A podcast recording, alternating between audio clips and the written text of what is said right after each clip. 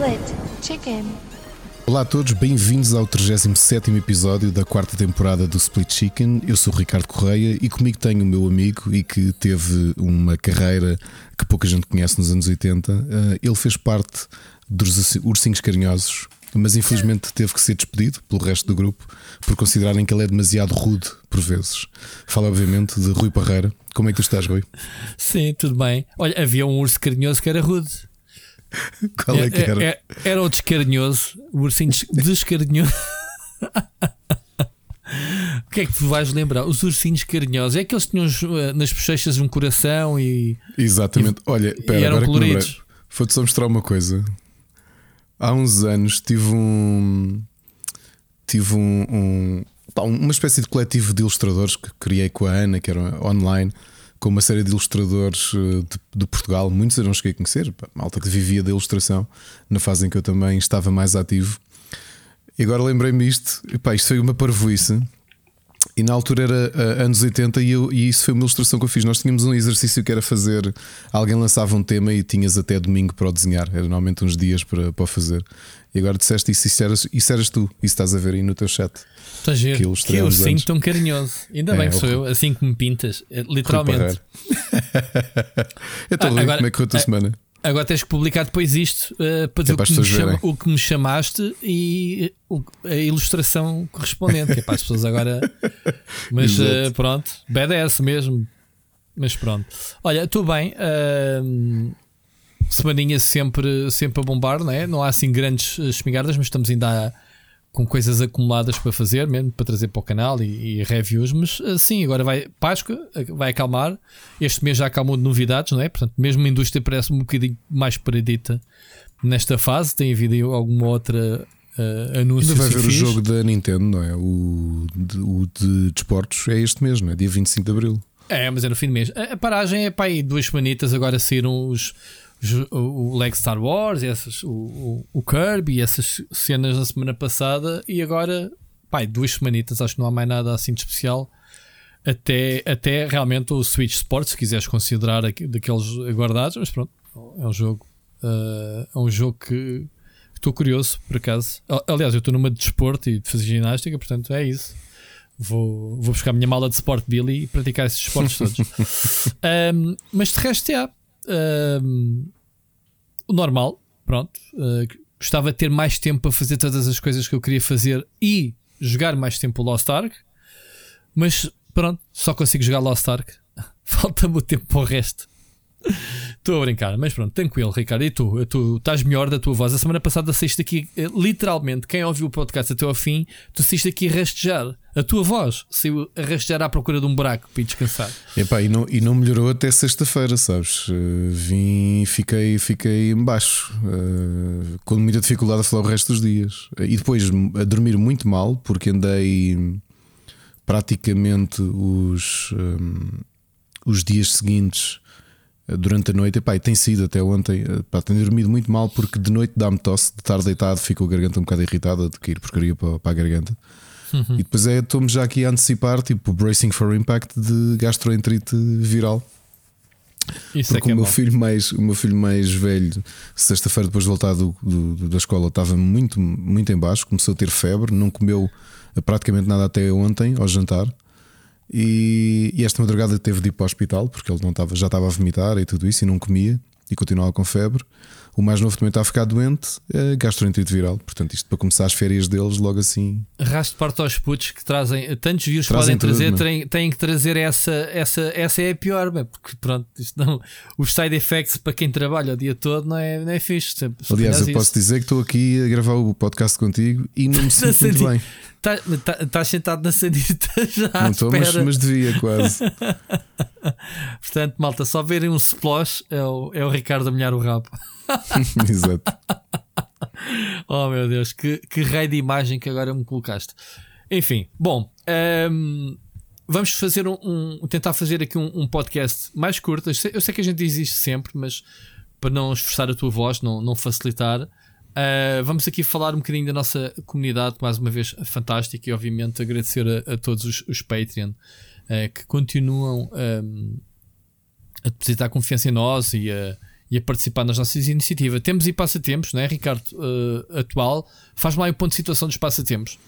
Uh... Portanto, temos os passa todos os prémios entregues. Neste momento está a decorrer a oferta de uma cópia do Lego Star Wars The Skywalker Saga para Xbox uh, Series. Okay. Uhum. E o passatempo é muito simples. Os nossos queridos amigos e, e, e, seguidores no Patreon e apoiantes só têm de nos de dizer quais é que seriam os nossos nomes se fôssemos uh, Sith Lords. A sério? E já há propostas? Ah, ah sim senhor. ah, sim senhor. Portanto, quando quiseres rir, vais lá, vais lá ver. Uh, em relação ao Patreon, também queremos já antecipar um, algo. Já, já falámos com as pessoas dos tiers mais altos, porque vamos fazer umas ligeiras alterações aos, aos tiers do, do nosso Patreon. Uh, portanto, o que quer dizer que, uh, e agora que já temos a aprovação de toda a gente, em maio oficialmente vai mudar, mas já vai haver já aqui uma alteração retroativa, já neste mês de abril, que é o programa que ainda não tivemos a oportunidade de gravar e que, e que está a atrasar-se, até porque tanto eu como o Rui eu tenho estado com, a, com, os miúdos doentes e eu próprio também não muito bem. E o Rui também vai ter aqui umas alterações aos dias que tem de ir para o trabalho. Sim. Mas posso-vos dizer que o Super Finisher, que originalmente era um, foi imaginado como um podcast apenas para os, os dois últimos tiers, ou tiers mais elevados do Patreon, que vamos. Uh, vai passar a ser um, um podcast uh, aberto, como, como os restantes. Bora, boa novidade, já viste? Para quem, para quem gosta do wrestling, depois vamos ver como é que são os episódios anteriores. Em princípio, colocamos todos depois, uh, mas pronto. Vamos dar um, um, acesso antecipado aos patrons, não é, Ricardo? Não sei Exato, se foi isso que decidimos. Uh, como, é, como é que está. Mas pronto, uh, só aqui uma troca de conteúdos para, para podermos também, obviamente, entregar a mais gente uh, estes, estes uh, podcasts. Bom, obviamente, antes de mais, deixa-me agradecer aos nossos patrons, fazer aqui o nosso shout-out habitual ao João Gomes, ao Wilson Guys, o Luís Rodrigues, o Jorge Rodeia, o Nuno Pereira, Miguel Nogueira, o Carlos Duarte, o Peninha, Alexandre o Grande, Elder Paiva, Felipe Silva, Nuno Silva, Oscar Morgado, Anselm Bolt, Vasco Vicente, o Carlos Felipe, o Ricardo Moncancho, o Luís Ribeiro, o Frederico Monteiro e o Bruno Carvalho. Muito obrigado a todos uh, que continuam mês após mês, um, ehm, mês após mês aqui a apoiar uh, aqui o nosso, nosso podcast com, então, com estes vários tiers que temos aqui. Um, em relação a podcasts, tivemos na sexta-feira o para cá do abismo. Ricardo, o que é que nos podes avançar para além da tua voz super, super sexy e rouca quando gravaste o programa? Gostou e, e acabei de gravá-lo antes de ir antes de ir para o, antes de dar aulas. Felizmente nesse dia já tinha combinado há uns meses que uma amiga minha ilustradora com quem eu trabalhei há 14 anos eh, ia ser uma ia ser convidada o que, o que me ajudou porque tive de falar menos do que, do que era suposto, estava mesmo com muita dificuldade. Este episódio, hum, quer dizer, estar aqui a dizer, pareceu um, um episódio muito dedicado a, um, a sons mais psicadélicos, por acaso. Há aqui uma nova onda, de uma nova vaga de bandas a que estão a tentar eh, reinventar e reinterpretar o som do rock psicadélico do final dos anos 60 início dos anos 70. Então houve aqui, acho que a maioria eh, estava aqui mais dentro dessas sonoridades. E, pronto, eh, novas bandas para ouvirem. Deve haver aqui muita coisa que pouca gente conhece. É uhum. talvez o projeto mais conhecido, os Ultravox, que acho que toda a gente conhece os Ultravox, e o seu vocalista, o Midgear. Uh, trouxe uma música, foi um single importante, mas acho que foi um single que passou muito ao lado da maior parte das pessoas. Uh, portanto, pá, mais uma vez, olha, eu, eu, eu é curioso, para cá do Bispo, eu, eu acho que é o nosso único podcast que eu não ouço. Sabes porquê? Porque eu, eu depois fico só a ouvir a playlist, porque não tenho de me ouvir no, no meio, estás a perceber? Não estou a brincar. Porque pronto, já sei o que é que ia dizer, então ouço só. Uh, mas acho que para quem, para quem tem interesse Compreendo. em saber um bocadinho sobre estas bandas, é, um bocadinho de contexto é, é diferente. Eu gosto do teu contexto, adicionas, acho que isso é o que torna diferente. É, é gosto um, bastante. Pá, já tinha tido aqui feedback. Como sabes, o pai do Sérgio é o, é o diretor é? e acaba por ser o dono da Rádio Lisboa, onde o, o podcast também passa. Lá? Tem passado? Ou... Tem, tem, tem, tem. Já apanhei, quando me lembro às vezes estar a jantar e ligar, porque é às nove da noite que passa o, o programa. Às vezes ligo para ouvir uh, e é engraçado ouvir assim em direto. Em direto quer dizer em diferido. E, e, e não e ele também já assim, tinha comentado. Esposa, estou na rádio. Mas é engraçado porque o pai dele também já tinha dito que pá, gostava muito. O pai dele tem um, um programa de blues, curiosamente, e ele diz que é dos, dos, dos, programas que ele mais gosta na rádio dele, neste caso, porque hum, gosta muito do contexto, de perceber, às vezes nem é tanto pelas músicas, há músicas que lhe dizem muito pouco, mas de perceber o contexto, de conhecer as bandas, tem, tem sido interessante. E, tem sido ver malta no Twitter, ainda esta semana houve mais uma pessoa que descobriu, tropeçou no, no Para do Abismo e a dizer pá, como é que eu não conhecia isto antes. Estou a descobrir montes de bandas que não conhecia e que, e que me interessam. Uh, Estamos e, a promover é um mal essa... o programa. Pá, andamos a promover o, o Para Cá do Abismo no, nos nossas redes, que é Malta dos Jogos. Tens que começar a ir a, aos, aos locais da, da, música e aos fóruns de música lá a meter isto, aos grupos do Facebook, sei lá. Oh, Rui, tenho aqui outra coisa também já agora. Deixei o teaser e vou, vou repetir o teaser. Em relação ao Para Cá do Abismo, é possível que haja umas novidades uh, já para maio. Ok? Acho que tu já sabes quais são. Quem nos ouve não sabe, mas tem deixado nada. aí umas, tem deixado aí uns, umas hints. Eu não sei de nada. Portanto, sei acho que o Para Cá do Abismo tem... da, minha, da minha secretária o, o que é que seja para cada abismo tem potencialidades. Um, pronto, pessoal, eu vou admitir, é o Super Mix 2022, vai ser só Ah, estava a ver. Fechaste o um acordo com a. Fechei o acordo com a, com a diapasão. É, é são eles? Ok. Não Vais lançar não, acho que não era a diapasão. Super Mix. Acho que não era a diapasão. Su, su, su, super Mix. oh meu Deus.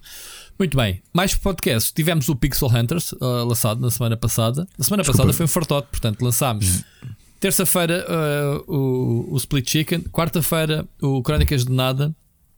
Que já agora o Ace Malta está muito giro. Carlos, uh, a maneira como o Carlos debita as notícias, só, como ele só, só ele sabe fazer. Quinta-feira tivemos Pixel Hunters. E sexta-feira para cá do Abismo. Portanto, estamos neste momento. Se, se, os programas fossem todos semanais, já tínhamos 4 dias por semana e ainda não temos data para o próximo episódio do Entre Marido e Mulher, não é? Que é o último domingo de cada mês? É isso? Ou não? O último, eu, eu, eu acho que era suposto ter saído ontem, mas como eu estive de molho com a família aqui uh, com vómitos e febres e não sei o quê. Uh, ok. Portanto, eu acho, que, eu acho que já devia ter saído e se já vai ter que sair em retroativo para acertar o, o calendário. Neste momento, está o João Machado a dizer: Estes gajos, meu, não há quem gajo organizá-los para nada. Nada. O rapaz está a perder o tempo do, do o seu tempo para, para nos tentar organizar, que a gente pediu e a gente, pronto, está-se ralado. Pô, é isso. Culpa tua.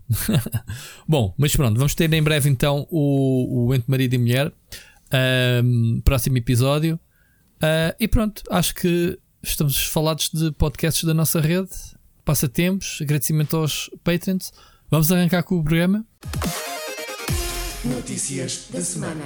Começamos logo. Das O pessoal fala uh, normalmente que abrimos o programa com notícias uh, negativas.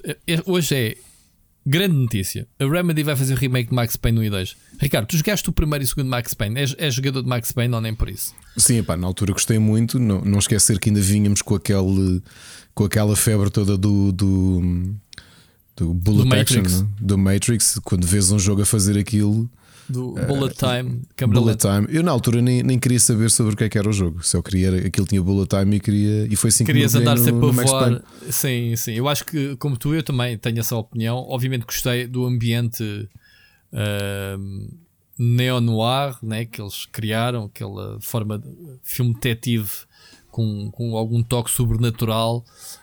Um, e pronto, isto foi obviamente o jogo que catapultou a Remedy para o estrelato. A partir daí os homens nunca mais pararam. Neste momento eles são os mercenários do caraças. A Remedy tem para aí 10 projetos em mãos. Um, eh, passo exagero. E então esta semana a boa notícia foi que fecharam com a Take-Two uh, e com a Rockstar, porque são eles que têm a licença do Max Payne. Eles até criaram o Max Payne 3 fazerem um remake. Pá, e faz todo o sentido. Este é o tipo de jogos que, para mim, faz sentido se fazer um remake. Não é um remaster, é um remake. Reconstruir de raiz. Não só porque é o estúdio original que fez isto, obviamente, eh, que é melhor do que o Remedy para fazer. Não quer dizer que a Rockstar não tenha feito um bom trabalho com o Max Payne 3. Não sei se jogaste esse, pá, eu, eu gostei bastante também. Um, Pá, e é uma oportunidade. Eu estive a ver vídeos do Max Payne e os jogos estão completamente datados. Estamos a falar de jogos com, sei lá quantos anos, 20 anos, mais, é. 20 anos, sim, sim. É aquilo que nos fartamos dizer, aquela um, geração nota-se muito a a, o salto do tempo, não é? O número sim. de polígonos que tu tinhas na construção dos personagens, aquilo parecem tudo blocos com. Tu só olhas para os personagens daquela altura, como a, como a Lara Croft uns anos antes. Exatamente. Essencialmente aquilo são paralelepípedos com uma textura de cara pintada na, na, e colada na, na, na face. É só isso.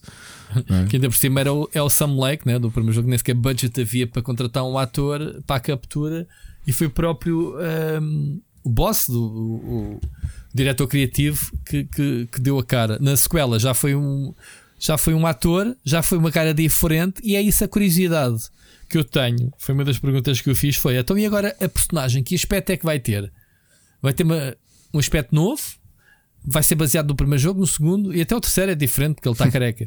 Um, Epá, não, não é? Tô, desculpa, estou a olhar screenshots aqui. Eu, tenho, eu comprei os jogos no Steam e estava a olhar para os screenshots do primeiro. O, o Sam Lake, aquela cara dele. Sim, tens a tá textura brutal. colada na cara. Está tá brutal, está brutal.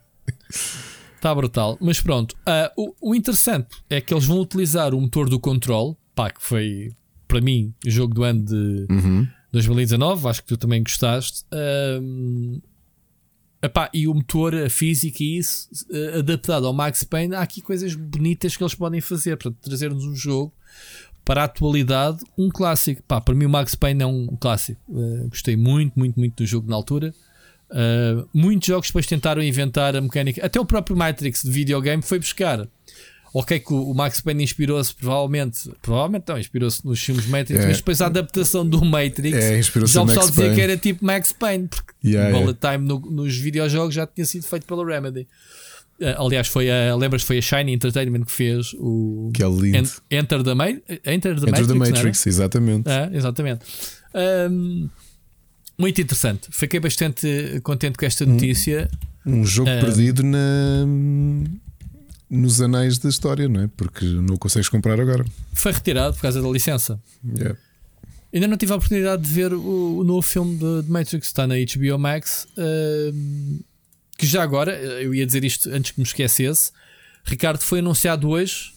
Para a semana já temos o The Batman no eu HBO vi, Max. Eu vi, Viste muito isso? Bom. Vi, Pensei assim, já, é pá, isto é, é muito bom. Quer dizer, os homens fartaram-se de faturar. Isto prova, isto prova, Ricardo, uma coisa, e já agora de repente estamos no outro tema. Isto Eu lembro prova... outra vez do caso do, do, do, do, Plus, é isso que vais falar. Não, não, não, não. É. O, o, o, isto faz-me uh, que, que, se consegue ganhar dinheiro das duas formas. Ou seja, tu consegues ter um box office, está bem que é um Batman, ok? É um Batman, não é qualquer filme que replique um Spider-Man ou, ou lá, os super-heróis talvez conseguissem fazer.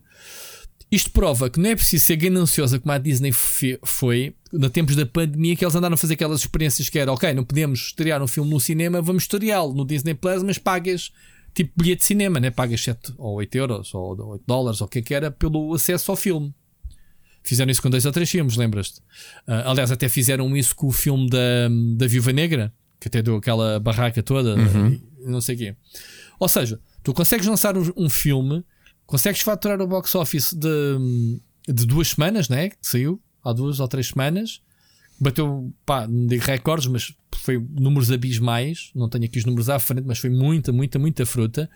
Pá, e de repente, olha, já ganhámos o dinheiro do cinema, agora já podem desfrutar do filme. Bora lá buscar subscrições no HBO Max, porque há muita gente que não foi ver o filme ao cinema que vai, ou já tem o serviço, como nós, ou vai investir porque sim, vale a pena. O filme é novo, ainda está nas bocas de, do pessoal ainda estava a comentar o filme e isto prova que não é preciso esperar dois a três meses, que acho que é antiquado para caraças, que era o tempo que eles tinham estabelecido para os filmes saírem do cinema para, uh, para DVD, não era? E para stream, não sei qual é que é a ordem uh, agora correta. Prova que se consegue ter as coisas dos dois lados. Não achas, uh, Ricardo, disso?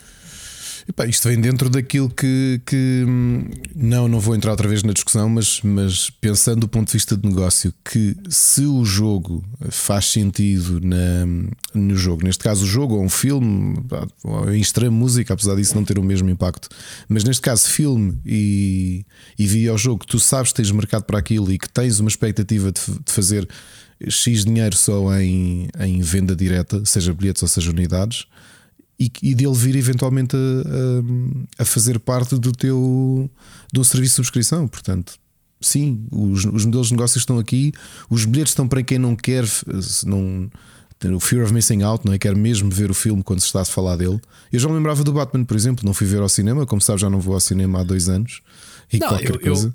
Eu, eu, não fui ver o Batman, uh, não tinha intenções de vê-lo, mas não estava à espera de o ver tão cedo no, no serviço HBO Max. Um, o que eu acho é eh, parabéns, espero que seja um precedente uh, uh, uh, para ficar. Portanto, a gente não sabia bem qual é que eram os planos do HBO Max.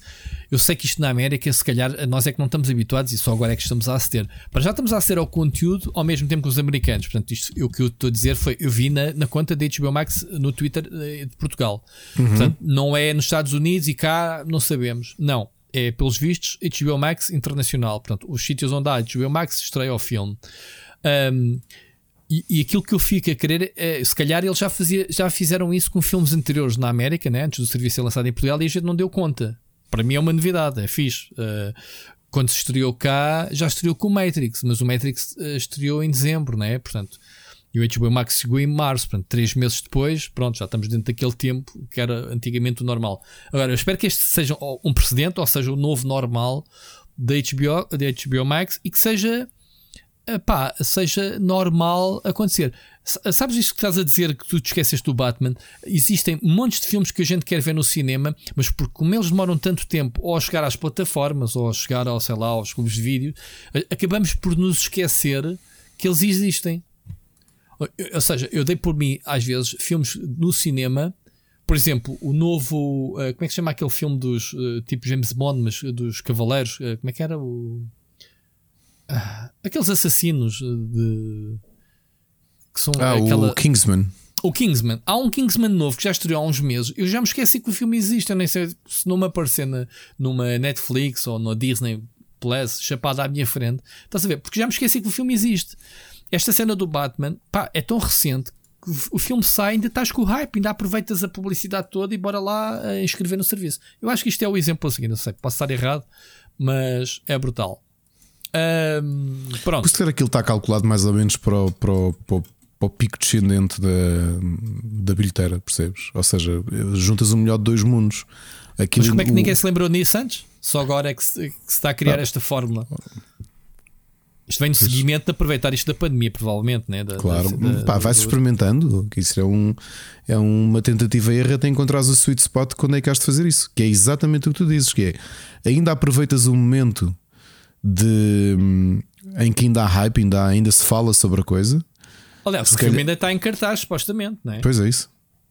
Uh, é muito interessante este, este O que também não quebra, porque quem quiser ir à experiência de estar no cinema, que não é a mesma claro. coisa que estar em casa, também pode não, na mesma usufruir. Exatamente. Portanto, é isso mesmo, é o melhor isto dos é, mundos. É, ou seja, isto é como ao futebol, não há experiência como ao estádio. Pá, não podes ir ao estádio, vês em direto na televisão. Não, não é porque dá na televisão que os estádios não deixam de estar cheios sobretudo em Portugal, jogos, obviamente os grandes, vá, mas, mas percebes o que eu estou a dizer? Não há, não há aqui uma canibalização do género, ah, como vai dar na televisão, já não vou ao estádio, não é? O pessoal que vai ao cinema e que gosta de ir ao cinema e que pode ir ao cinema, obviamente pagar para ir ao cinema, não é barato. Uh, ou seja, uma pessoa com o preço, vais com a família ao cinema, pipocas e jantar, pagas a anuidade no HBO Max. Batman, cá está, é para pagar a anuidade. Um, mas pronto, muito interessante. Remedy, estamos fechados. Não sei se queres acrescentar. Interessante, saltamos para este tema. Pá, porreiríssimo. Fiquei contente de ver este remake. Um, vamos ouvir a, a, primeira mensagem do ouvinte, Ricardo. Vamos ouvir a mensagem do Felipe Silva. Ora, viva, Rui Ricardo e aos ouvintes. Espero que esteja tudo bem com vocês. Uh, a minha mensagem de hoje vai ser o que é que vocês acham sobre a, a parceria com, da Lego com a Epic Games. Eu acho que a, a marca Lego é uma das empresas com mais, mais criatividade e, e, e mais esperta no nível de empresarial, ou seja, não se deixa ficar só com, com o clássico Lego, mas vai para as vertentes dos videojogos e, e dos filmes. E agora com esta com esta parceria da Epic Games, uh, não sei o que é que vocês têm a dizer. Uh, ela vai se juntar ao, ao multiverso. Mais uma. Um, quero saber o que, é que vocês acham sobre isso. Uh, outra questão que eu tenho é mais para o Ricardo, que é tem a ver com, com board games. Uh, eu sou um jogador de, de board game, não digo assim casual, porque eu jogo jogos assim um bocado mais complexos, como o da Betrayal at House on the Hill. Não sei se o Ricardo conhece ou, ou algum de vocês conhece, mas é um jogo de tabuleiro com complexo em que entras numa. tem várias tiles, entras, fazes uh, as tiles da, da, da, mansão, vai sempre mudando e tens vários personagens. O jogo dá até 6 jogadores, é bastante divertido jogar com, com amigos, em que tens um, um, um livro que vai, que vai ditar as regras, ou seja, cada run que fazes é, é sempre diferente, porque a, a trama está sempre a mudar por causa da, das regras do, do, do, jogo, ou seja, tens um, um livro que é para, o, para os jogadores e outro que é, que é para, o, para o que fica neste caso que é o o, o traidor. Uh, estou a dizer isso porque tenho, tenho uh, quero ver se, se, se compro o, o Gloomhaven. O Ricardo já falou, acho eu, num dos episódios sobre o jogo. E eu joguei assim um bocado para, para o carote, ainda custa cento e, e tal euros. Eu gostaria de saber a opinião dele sobre o jogo. Uh, o, o facto de ser complexo a mim não, não, me, não me afasta do jogo, mas gostaria de saber se, se o preço, preço-qualidade é, é justificado, visto que aquilo o jogo é, é, é, tão vasto, tem, tem montes de peças e, é, e acho que custa, hum, acho que, que pesa 8 kg ou 4 kg ou o que é que é. Ou seja, tem muitas, muitas pecinhas. Uh, gostaria de saber o que é que ele, o que é que ele acha do, do jogo de, supostamente uma aquisição que eu, que eu quero ver se faço para o meu para o meu o meu set de, de, de jogos de tabuleiro. Já tenho ali o Small World, que é, que é um jogo bastante, bastante porreiro, para quem gosta desse tipo de jogos. Também tenho o Catan, né? Quem, quem, quem não gosta de jogos de tabuleiros e não tem o Catan, né? E pronto. É, é só. É isso que eu tenho para dizer. Esta, esta mensagem foi um bocado assim atabalhoada, que eu estou aí para o trabalho, então tenho que gravar assim rápido, não tenho assim uma cábula para, para me seguir o que é que eu ia dizer. Então foi os tópicos que me, que me lembrava. Uh, deixo uma sugestão. Nos tempos assim de guerra, uh, deixo este filme de animação que é do estúdio Ghibli, que é o Cemitério dos Espirilampos Mágicos. Um, é um, assim, um tema um bocado forte da guerra do Japão, com, acho que foi a Segunda Guerra Mundial ou, ou, a Primeira, não sei, acho que é a Segunda, que levaram com a, com a bomba nuclear. Uh, vejam, uh, é porreiro, mas é muito forte. São, conta a história de dois irmãos e que, que viram de perto a, as consequências da guerra. Uh, vocês já viram? O, jogo, o filme é, não é, é, já é antiguinho, mas é, é muito bom. Uh, é tudo. Uh, vemos para a semana. Ouvimos para a semana. E portem-se bem. Grande Felipe. Obrigado pela tua mensagem e a, a ir-se a caminho do trabalho. Olha, começando já aqui pelo fim, pelo Grave of the Fireflies, que, que é um dos grandes filmes de animação de sempre. Uh, pesadíssimo, um, um, filme dos estúdios Ghibli que, diz, que fala exatamente como tu dizes do, do, dos últimos meses da Segunda Guerra Mundial, sob o ponto de vista de de duas irmãs, dois irmãos, aliás, na, no Japão. E, e realmente essa, esse cemitério de pirilampos, por causa do, do abrigo onde eles eh, colocavam os. onde tinham os pirilampos para dar luz, até que os pirilampos vão morrendo. O filme é muito pesado, muito, muito, muito, muito pesado, mas é pff, genial mesmo. É mesmo um grande filme. Não sei se já viste, Rui. Já uma vez viste? Não, não vi. Eu por acaso um dia tenho que fazer uma maratona de filmes de, dos estúdios Ghibli. Pronto, este é o menos dentro daquilo que os estúdios Ghibli têm, que tem sempre excelentes filmes, obviamente, mas com temas. Há algum serviço que tenha os filmes deles? Ah, Netflix. Estão na Netflix, ok. Uhum. Está lá tudo. Está lá tudo, só que este é. Pronto, os filmes do Miyazaki lá? são mais positivos. O, os filmes do Miyazaki são mais positivos. Uhum. Os filmes do Isao Takahata são são um bocadinho mais pesadotes. É? Estamos a falar de. O, o, ele que, que realizou o Grave of the Fireflies foi, o, foi quem escreveu a Heidi e o, e o Marco e a Ana dos cabelos ruivos. Estava-me a lembrar do, sei lá, do Conan, do Rapaz do Futuro também foi ele, não? Não, não acho é que esse foi mesmo o Miyazaki. Foi Miyazaki. É. Uh, pronto. Mas, Mas estes assim mais tristes e mais pesados. da guerra, estava-me a lembrar do Conan, por acaso. É, mas o, eu, não, agora quero ver se não estou a meter nenhuma. É, é. O Conan é do Miyazaki e o Takahata é que fez os outros mais tristes, não é? Que toda a gente conhece a Heidi, o Marco e a Ana dos cabelos ruivos. E, e pronto. Um, o que é que o. Ah, sugestões. Uh, Filipe, eu tenho tanto o Gloomhaven Jaws of the Lion, que foi uma espécie de intro que, que criaram Aliás, o Machado já começou a campanha com a, com a, com a mulher. Um, e acho que também tem o Gloomhaven, eu também tenho o Gloomhaven, só que ainda não tive. Repara, o Gloomhaven é, é um board game, mas tens de olhar para ele como uma campanha de RPG, portanto necessita de muito, muito investimento de tempo, necessitas ter um grupo disponível para avançar a história, porque tu vais fazer alterações ao próprio jogo. Porque estás a, estás a, vais desvendando o mapa, vais revelando coisas vais abrindo envelopes para conhecer mais da história, vais fazendo escolhas. É um grande jogo por alguma razão. É um jogo caro, é um jogo pesado, não só em nível de conteúdo, mas também fisicamente. Eh, com as sleeves todas, sim, a caixa é muito difícil de fechar. São quase 4 kg de jogo, é um caixote né, gigante. Eh, hei de jogá-lo, portanto, se calhar até aqui com o Rui. Tu Só tens? que ah. tenho, tenho, tenho, tenho o Jaws of the Lion, que é um bocadinho mais pequeno e uh, pá, custa para aí 60 euros, acho eu, se bem me lembro.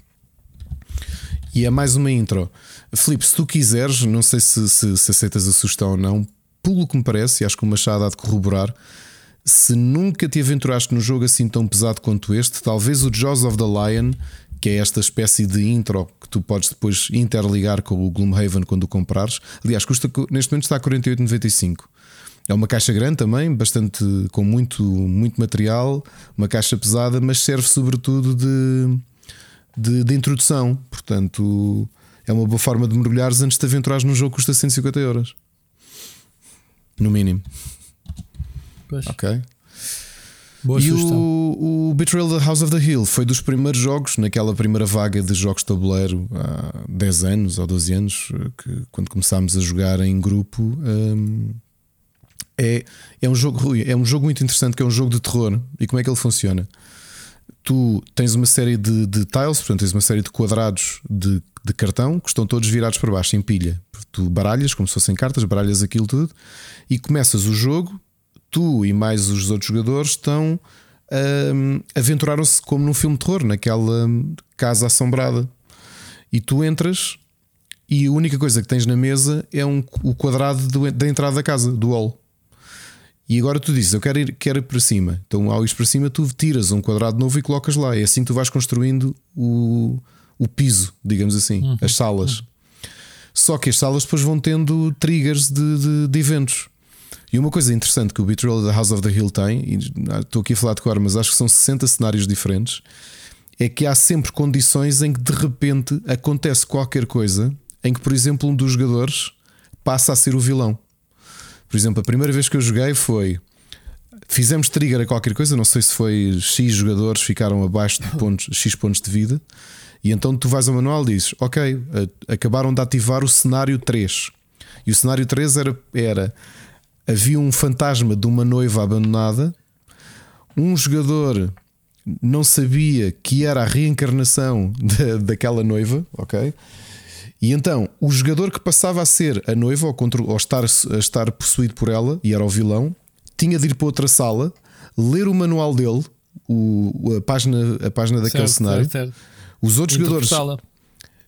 Para ele tinha que saber o que é que ele tinha que fazer para ganhar, e os outros jogadores que ficaram à, à mesa tinham de ler a parte deles e saber como é que eles faziam para o derrotar a ele. Ou seja, o jogo até um certo momento é cooperativo, chega a uma altura, passa a ser competitivo. Está fixe. Epá, tá, esse cenário nunca me vou esquecer porque eles tiveram de encontrar o anel, levar-me até à capela e passarem dois turnos a fazer o, um, o reenactment do casamento para que o espírito da fantasma que me possuiu desaparecesse do meu corpo e eles ganharam. Porque eu não os consegui matar ou não consegui raptar. Uh, havia um personagem que eu tinha de raptar porque representava o representava o marido ou uma coisa o noivo ou uma coisa qualquer. Houve, é este tipo de cenários, os cenários são todos diferentes e depois lançaram uma expansão e é este tipo de coisa, estás a perceber? Tu não sabes o que é que vai acontecer. E, pá, e repara, com 60 cenários diferentes, só o jogo base, tens muita replayability, porque nunca sabes o que yeah. é que. Ou seja, a probabilidade de dizeres, ah, já sei como é que se ganha este cenário. Estás a ver? Muito bom. Yeah, muito fixe. É um, é um jogo muito fixe. É daqueles jogos clássicos também, pá, facilmente. Para quem tem assim grupos. Um, grupos de jogo frequente. Isto com poucos jogadores não é muito interessante. Aliás, o mínimo de jogadores do Betrayal são 3. Uh, mas é um jogo que compras a 55 euros com uma rejogabilidade brutal. Hum, boa sugestão, muito bom.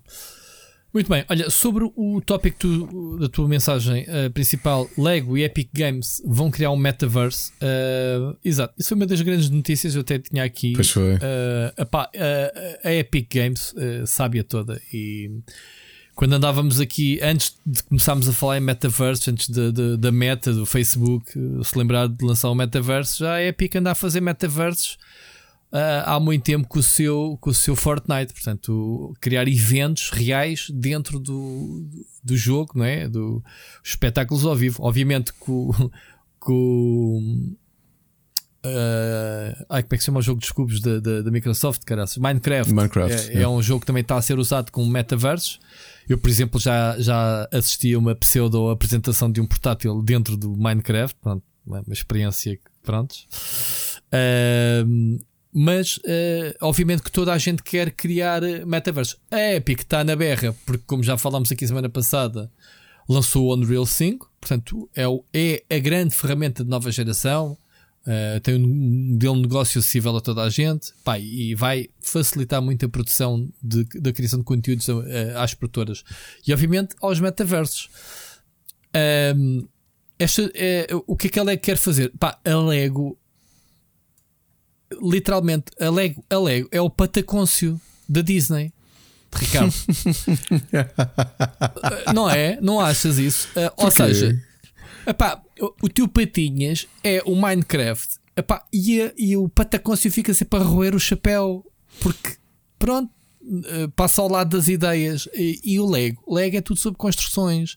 Se houvesse um, um, um metaverso uh, de Lego eles já tentaram fazer várias coisas com o Lego. E, e atenção, a Lego tira o mérito, porque o Lego, como o Felipe disse, está em todas: cinemas, jogos, e tem-se adaptado muito bem ao longo de, de, dos 100 anos, quase que existe. Eles têm-se uh, reinventado constantemente uh, coisas mais técnicas, uh, kits para graúdos e miúdos, e, e, e, enfim. Eu, eu acho que a Lego é uma das maiores empresas de entretenimento que existem. ainda aqui há dias estava à mesa, Ricardo, com a minha filha, a minha filha a dizer: Ah Uh, porque comprámos uns Playmobil aqui há pouco tempo, porque por acaso a minha infância foi mais ligada a Playmobil do que a Legos. E a minha filha a queixar-se: ah, uh, nunca me ofereceram Legos. E, e ela diz: Mas tu querias Legos? Sim, porque, quer dizer, ela não queria na altura, ela pedia bonecos, eh, as Winx e essas coisas. Ela nunca pediu Legos, não, a gente dava-lhe. E eu próprio também penso: porra, não tenho um miúdo, como tu tens dois, que me incentiva a comprar Legos para ele, para a gente os dois brincar. Portanto, andamos aqui os dois quase costas voltadas e foi um desabafo que fizemos ao mesmo tempo à mesa. E ficou assim a olhar para a gente. Pronto, é provável que num próximo Natal, um próximo aniversário, um de nós leve um kit. E ela dizer: Ah, mas eu não quero aqueles kits básicos de Lego, eu gosto daquelas grandes construções que é para a gente fazer, não sei o quê. Pronto, ficamos assim com essa conversa à mesa do nada. Uh, isto para dizer que a Lego continua em, pá, em grande a reinventar-se. E esta cena, eu acho que é aquilo que eu disse com o Patacôncio, que é eles estão à procura do Minecraft, porque faz sentido, Ricardo, não é? Tentaram com o Lego Worlds, mas o Lego Worlds eu Sim. achei fraquinho é fraquinho o Leg Worlds. Pá, eles tentaram os toys, uh, como é que se chama aquele conceito de brinquedos? O Leg Dimensions. O com Leg Dimensions, mas o, o conceito de toys. Uh, eu só acho que aquilo não correu tão bem quanto podia por uma razão simples. É que eles, ainda hoje digo isso, é porque eles foram com muita sede ao pote. Abusaram para a quantidade de. Tu compraste, pois, Pá, nem sequer foi vendido cá em Portugal, não é? Para ver. Mas tecnicamente estavam ao nível dos Skylanders e isso ou, eu, acho que era, eu acho que era superior. Aliás, eu posso dizer que há três dias, é, okay. há três dias estive a jogar porque um, eu acho que isto não entra, entra na escala. Não, não entra na escala. Pronto, só para vos dizer numa. Um, se vocês quiserem pesquisar sistemas de do it yourself e quem tiver curiosidade em jogar Lego Dimensions, um, é possível fazê-lo com etiquetas NFC. Ok. É só isso que eu tenho para dizer. Ah, sim, porque havia muita gente que queria os bonecos e vendia as etiquetas. Não, isso, isso eu comprei. Isso eu comprei. Aliás, eu Pronto. posso dizer que no último mês andei a de comprar em duplicado, pá, só porque são coisas eletrónicas e eu tenho medo de estragar. Então, essas bases, uh, não sei se quem nos ouve conhece um site que é o grande, é o chamamos-lhe o eBay da Lego, que é o Bricklink, que é um uhum. maior site de venda direta de peças, ou seja, tu imagina uma pecinha que tu precisas, sim, sim, Rui, sim, uma pecinha transparente tens lá, porque aquilo está tudo catalogado. Sim, sim, sim. Eu conheço um, um olha, desde que anda no TikTok, um, um, um tipo que coleciona Legos desde miúdo. Pai, ele tem a nossa idade, ou mais velho, e ele tem tipo uma cave com os sets todos, e ele tem gavetas com um com determinado tipo de peças. Sim, sim. A mais, faz favor. Bué. Sim. Mas, é... e, tu, e compra-se avulso, ok. Ok, interessante. Pronto, e nesse site, vocês, peças, é, isso, né? Tem duas hipóteses. Ou vão ao eBay, por exemplo, posso-vos dizer que a semana passada que fiz um. Uh, comprei uma base, um, uma base do. um portal a mais para ter uh, em segunda mão. Uh, ou seja, há muitos conjuntos no eBay à venda que já trazem base, já trazem as, as moedas, os NFCs. Uhum. Mas se vocês quiserem com um telemóvel comprarem etiquetas NFC, conseguem fazê-lo. Ok? É só uma dica. Ok. Muito fácil de fazer. Muito, muito, muito, muito fácil de fazer. Uh, epá, isto não me custa muito dizer porque os jogos simplesmente não estão a ser comercializados, os brinquedos não estão a ser comercializados, aliás. Não há nada que tu possas comprar, tu nem sequer consegues comprar o Lego Dimensions em digital. Ok? Uh, e para se, se assustarem, a versão mais cara que existe se tentarem comprar o Lego Dimensions, a base, nos dias de hoje, nova, no Amazon, que é o único sítio onde há, é a versão PlayStation 4, porque obviamente tem compatibilidade com a PlayStation 5 e custa no mínimo 250 euros. O base. Porque, mas porquê que a Leg simplesmente retirou isso do mercado? Pá, porque fizer, pá, não, não, não, não rendeu. Não rendeu. É, eu, eu li o. Eu não sei se contei que eu tinha um afilhado que fez o, teve na, no. Eh, fez parte da produção do jogo antes de sair e ir para a Ubisoft. Um, e aliás, o meu base na altura aquilo era vendido aos baratos. Lembras-te que houve aqui uma altura que aquilo não vendia e que tu davas um pontapé. Uh, aliás, o jogo base até chegou a ser vendido cá em Portugal. Os, os brinquedos é que não, os, os, level packs e essas coisas. Mas tu, pá, tu ias ao Amazon e compravas o jogo por 20 euros, o conjunto todo, percebes? O portal que tinha 300 e tal peças. E o que é que eu tinha lido? Uh, ele já me tinha confirmado e depois li um artigo de um tipo da, Travel, da TT Games e outro da Lego que confirmaram os packs eram vendidos, aquilo, não, aquilo estava a dar prejuízo. Ok? Porque as contas que, a, que, que, que, tinham sido feitas, não sei se a Warner, mas inicial, inicialmente a TT Games com a, com a Lego, é que o valor de base de cada jogo, de, da venda dos brinquedos, eles precisavam de vender uh, uma, um número estabelecido de unidades para começar a amortizar uh, o prejuízo da própria produção dos Legos, porque A questão do Lego Dimensions é que foram Legos que foram feitos só para ali. Percebes? E então, para amortizar. Daí o incentivo do- dos colecionadores comprarem isso e venderem as etiquetas. Exatamente, isso acontece muito. Ou seja, vocês compram facilmente os tags, eh, a maior parte deles a 50 cêntimos, ok? Menos até a 20 cêntimos. Eu comprei uma série deles. Porque pá, vocês encomendam, há cá em Portugal quem venda também no Breaklink, pesquisam e, vê- e compram logo grande parte dos níveis de uma vez. Eh, o que eu vos estava a dizer em relação a isto é que eh, o, cada pack que eles vendiam começou a ficar cada vez mais caro. E na segunda, por, por duas razões. Primeiro, por causa do pagamento dos IPs. Porque estavas ali a falar de IPs que e foram do Sonic aos Goonies, aos Ghostbusters. Ghostbusters é da Warner Brothers, mas ahm, tiveste ali muita coisa que era fora do mundo da Warner Brothers, percebes? Tiveste o Doctor Who também, não? Tiveste não? Doctor Who, logo foi, o prima, foi dos primeiros packs. Portanto, tiveste de pagar a muita gente. E o que explicaram é o preço da produção dos brinquedos mais o IP versus o valor que cada um custava. Porque havia uma altura que aqueles eh, character packs que eram um, um boneco mais um veículo que te abria às vezes um mundo novo, aquilo dava, aquilo custava de 10 euros. Eh, era muito caro. Ou seja, tu não vendias unidades suficientes para compensar. E pá, chegou ali uma altura, havia planos para uma- um terceiro ano e eles simplesmente cortaram, a, cortaram o mal pela raiz. Não havia possibilidade de manter aquilo uh, a ser feito. O que é uma pena. O, é muito bom o jogo Lego Dimensions. Acreditem, é mesmo, mesmo, mesmo muito bom. Há pouco tempo estive a falar com o Miguel Nogueira, que está a ouvir isto neste momento, e ele próprio foi buscar o, o portal dele um, e também seguiu aqui a minha sugestão do- do- das etiquetas NFC e para jogar, porque o jogo é muito bom. A sério, acreditem, o jogo é mesmo, mesmo muito bom. Foi uma pena não.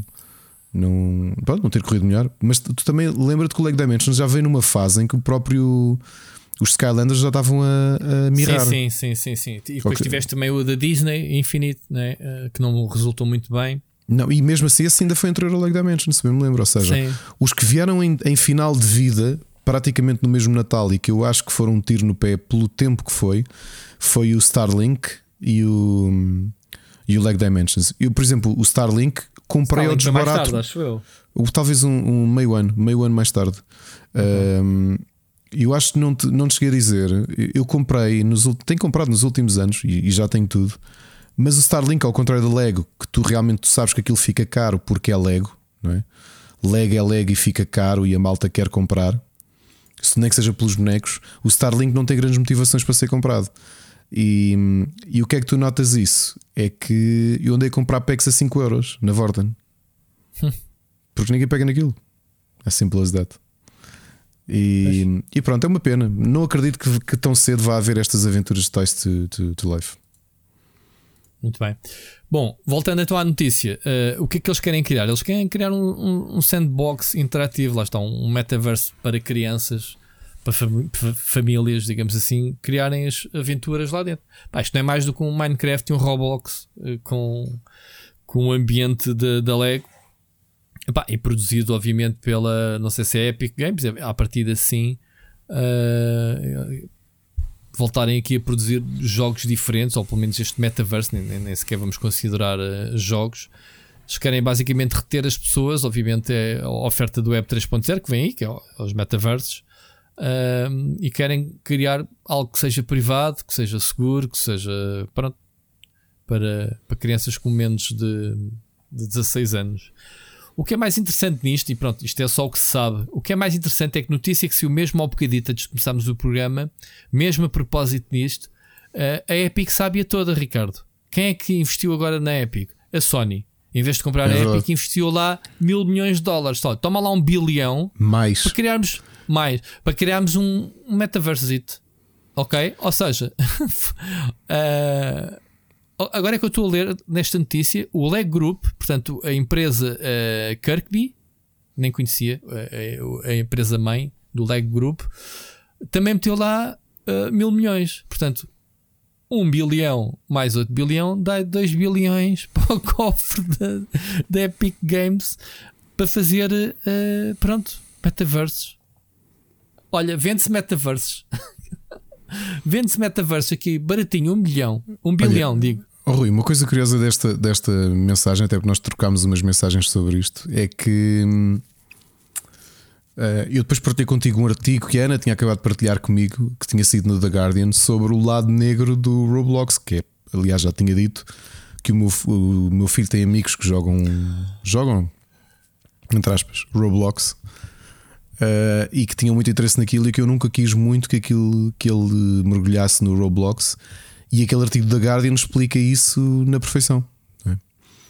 que é o lado da exploração da, que muitos miúdos e muitas miúdas têm a nível criativo de algumas empresas que foram sendo criadas por malta um pouco mais velha e que anda a explorá-los para, para fazer dinheiro.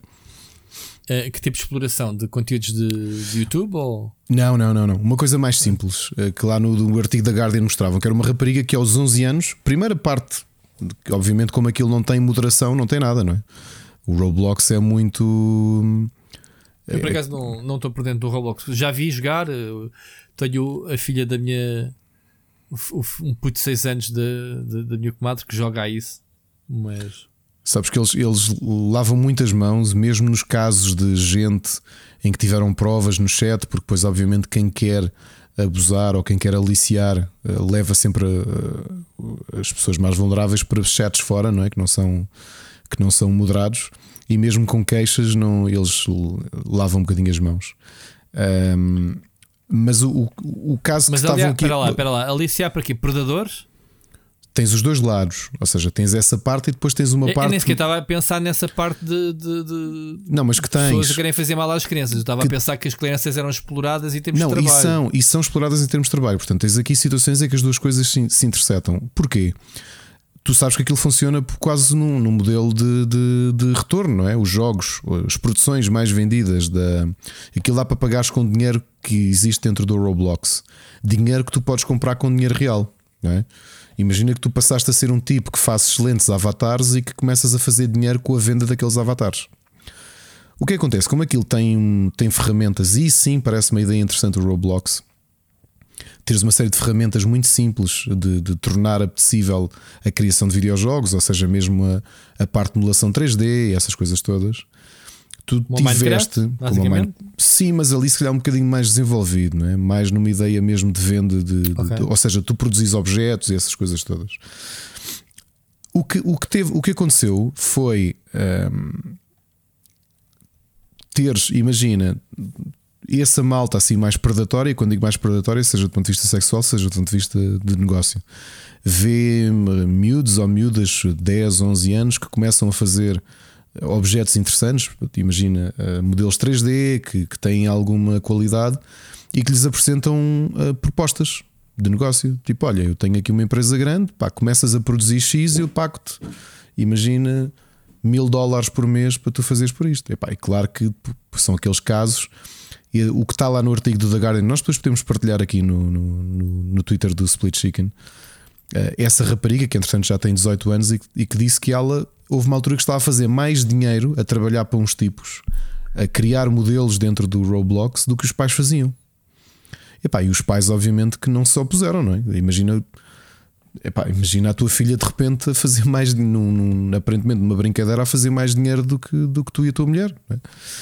E foi um bocado o que aconteceu. O que é que acontece? É que essa rapariga esteve envolvida na produção daquilo que é o jogo atualmente que mais vende no Roblox e que o cálculo é que aquilo está a gerar 2 a 3 milhões de euros. Acho que até estou a dizer por baixo, talvez, mas são largos milhões por mês.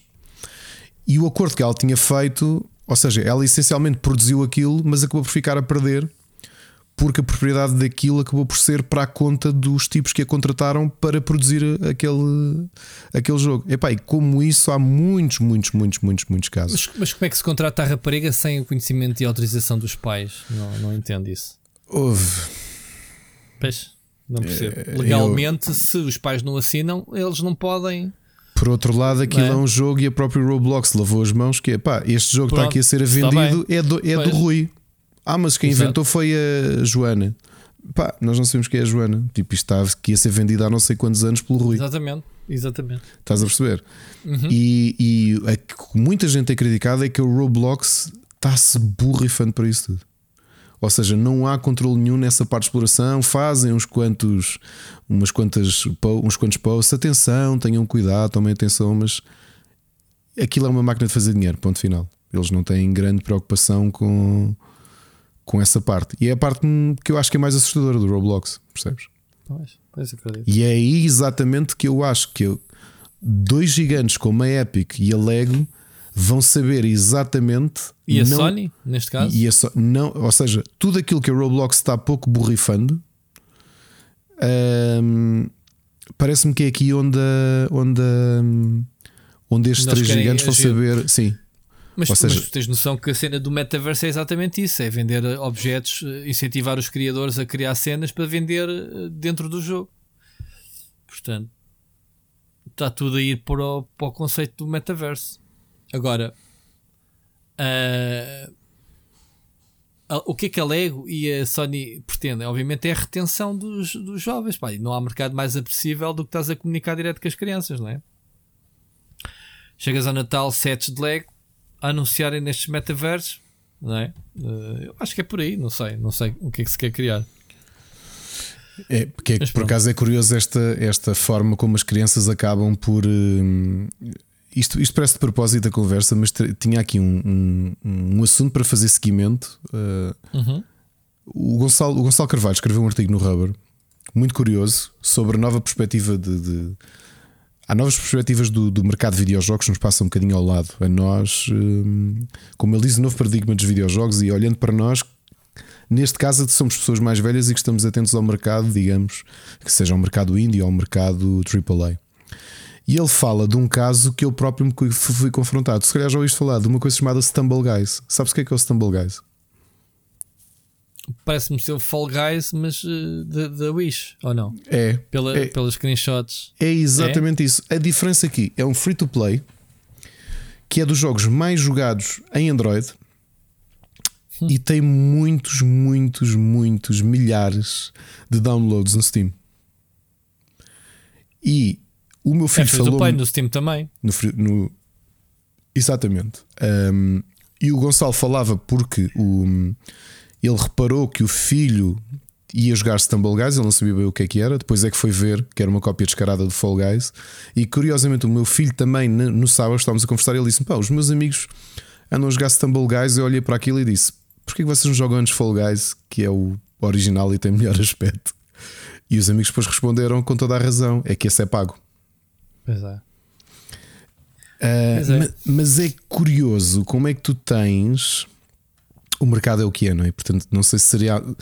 Não, não deve haver sequer base para a malta do Fall Guys poder meter estes tipos em, em tribunal. Em tribunal. Porque isto é tão. Pá, o, o pessoal do Fall Guys para meter estes tripos em tribunal, os Jogos Sem Fronteiras também metiam o Fall Guys em tribunal, não sei. Sim, pá, Não, só que brincar, tu olhas para, olhas para isto. São iguaizinhos. Eu só olhasse para os screenshots e dizia que eram Fall Guys. Claro, depois olho para os bonecos e vejo que não são os, a arte, né? os bonequinhos não são os do, do Fall Guys. Tem outra arte, mas é, é realmente parecidíssimo. Pelo que andei a ler, eu não sei se a malta de Fall Guys faz isto, até porque há muita gente a jogar, mas pelo que tenho lido, apesar de ser free to play, eles têm, e têm muitas microtransações, acho eu. O que eles têm feito é que nos primeiros dias eles enchem-te os teus jogos com bots, então tu és sempre o maior, estás sempre a ganhar, estás a perceber? E aos poucos Entendi. vão- vão-te pondo a jogar com outros jogadores e depois, tu depois eles têm aqui os modelos de pay to win que eu ainda não percebi muito. Ahm, epá, mas Isso é eu- des- descaradamente o Fall Guys. Yeah. isto é o Fall Guys mais feio. Uh, o pior é que eu, eu gostava de saber se isto não terá nesta altura mais gente a jogar que o próprio Fall Guys. O que é uma ironia. Pois. O Fall Guys já me parece ter passado um bocadinho à moda, né? mas está mesmo parecidíssimo. Man. Isto é, é jogo para telemóvel adaptado a PC, estás tu a dizer? Yeah, tem Season Pass, tem, fuck, descarado mesmo. Sim, mas, é- mas tu teres um mercado deste. Claro, tu sabes que isto acontece, que o Candy Crush teve sucesso e a quantidade de Candy Crushes que havia era aos pontapés, mas neste caso é tão. Houve, o nome é parecido, os jogos são parecidos. uh, isto parece mesmo que olhar para o Fall Guys. Olha, vamos fazer isto igual. É, Não, isso, isso é um rip-off, man. É um rip-off descarado. É, e está com muito positivos no Steam. O pessoal gosta mesmo disto. É, tu olhas os comentários e vês que aquilo são comentários de miúdos. A parte curiosa é tu teres uma geração de miúdos mais novos que se calhar isto é, conhecem mais isto do que o Fall Guys. Pois. Estou é uma ironia, pá. É uma- realmente é uma mudança. É...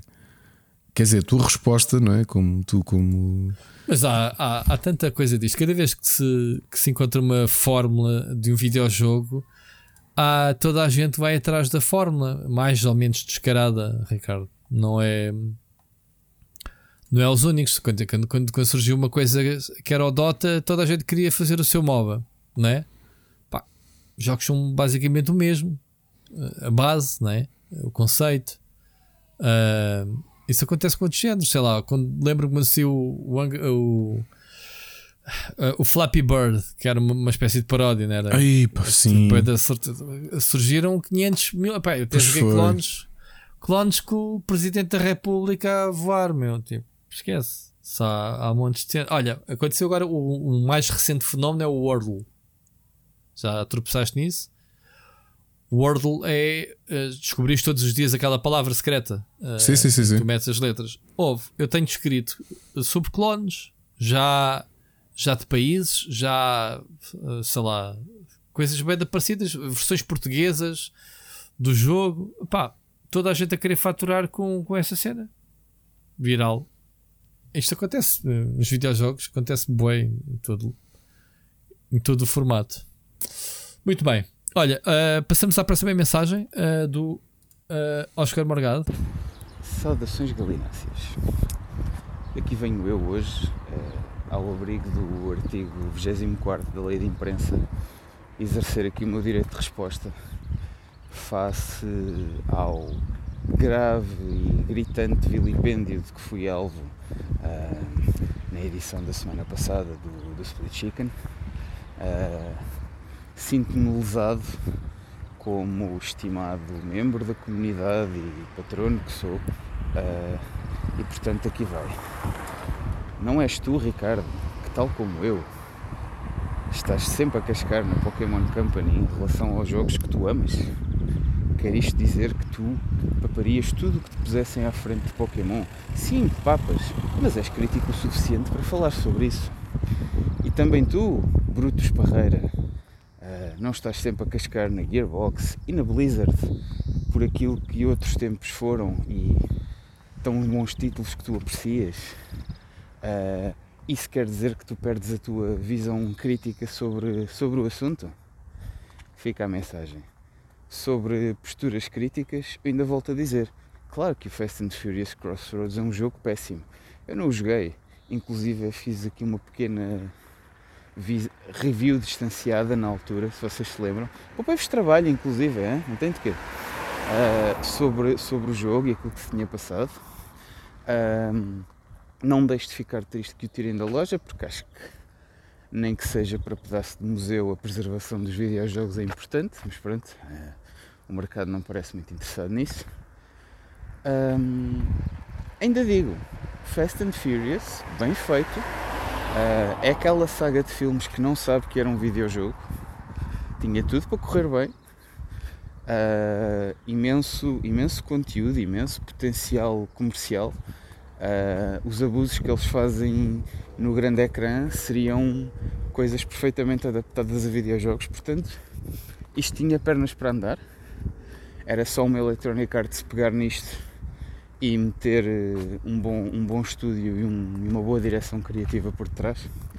Fica a dica. Mas não, eu não papo tudo aquilo que me vem à frente, não sou assim tão fácil, ah, embora certas coisas me magoem no coração. Oscar, ainda demorámos aqui um bocadinho para perceber do que é que estavas a falar. Sim, eh, falámos no Fast and Furious e, e falámos no Oscar, sim. Mas já tenho isso passada. Automático. Eu vou- eu vou-vos contar uma coisa. Eu tenho um reflexo pavloviano nos dias de hoje que é se eu olhar para o, para o Vin Diesel, lembro-me do Oscar. Logo. Logo. Ok. Ahm, mas é assim, eh, respondendo, eu não papo nada. Olha, o Gearbox, que é um estúdio que eu testo como organização eh, e liderança, eu reconheço que eles têm jogos bons. O Borderlands, eh, ainda agora saiu o, o Tiny Tiny, o Teeny Tina, como é que se diz, Ricardo? Tiny Tina. Tiny, Tiny Tina, raios essa parte. Que ainda estou a fazer review do jogo. Ah, e, e posso dizer que um dos últimos jogos que eu comprei foi exatamente o jogo de Vikings que era da Gearbox. Não é, Ricardo? Lembras-te do. O, Pois foi. Valhalla, uh, como é que era? Agora esqueci-me. Tribes of Valhalla. Uhum. Uh, Tribes of Midgard, assim é que é. Uh, pronto. Um, e sobre a Blizzard a mesma coisa. Eu adoro a Blizzard como empresa, ou, gostava antigamente, mas se eles lançassem jogos maus, estávamos cá nós para, para cascar. Bom, só que a Blizzard até certo tempo, até há bem pouco tempo, era daqueles estúdios que era considerado que nunca tinha feito nada mal. É? Ricardo, perdeu um bocado esse estatuto com os últimos lançamentos. Um, sobre a tua, a, a, tua mensagem do Fast and Furious, eu tenho a certeza que tens, uh, tens toda a razão. Uh, o Fast and Furious tem conteúdo uh, dos, dos filmes que são autênticos videojogos. É exatamente o que tu dizes. O, acho que o grande problema está em que há uma maior preocupação em trazer os Vin Diesels para o jogo do que os carros. Ou seja, um jogo Fast and Furious dispensava-se por completo as personagens e recriava-se as situações do filme. Percebes o que quer dizer, Ricardo? Sim, assim, sim. tu se calhar já poderias jogar porque estavas a jogar um jogo de carros que tinha, obviamente, a chancela, a marca Fast and Furious, pronto, logo aí vendia, mas podia-se realmente fazer coisas bem feitas, da mesma forma que se fizeram ou que se têm feito filmes bem feitos sobre videojogos. Ou seja, na Sonic agora acho que foi o filme, o Sonic 2, mais bem, mais, com mais crítica e com mais box office da história dos videojogos, de, de adaptações de videojogos a filmes. E portanto, consegue-se ter esse grau de respeito e de qualidade. Pá, mas eu não acredito que se nós gozamos e olhamos para o Fast and Furious como azeite, até o Ricardo, né?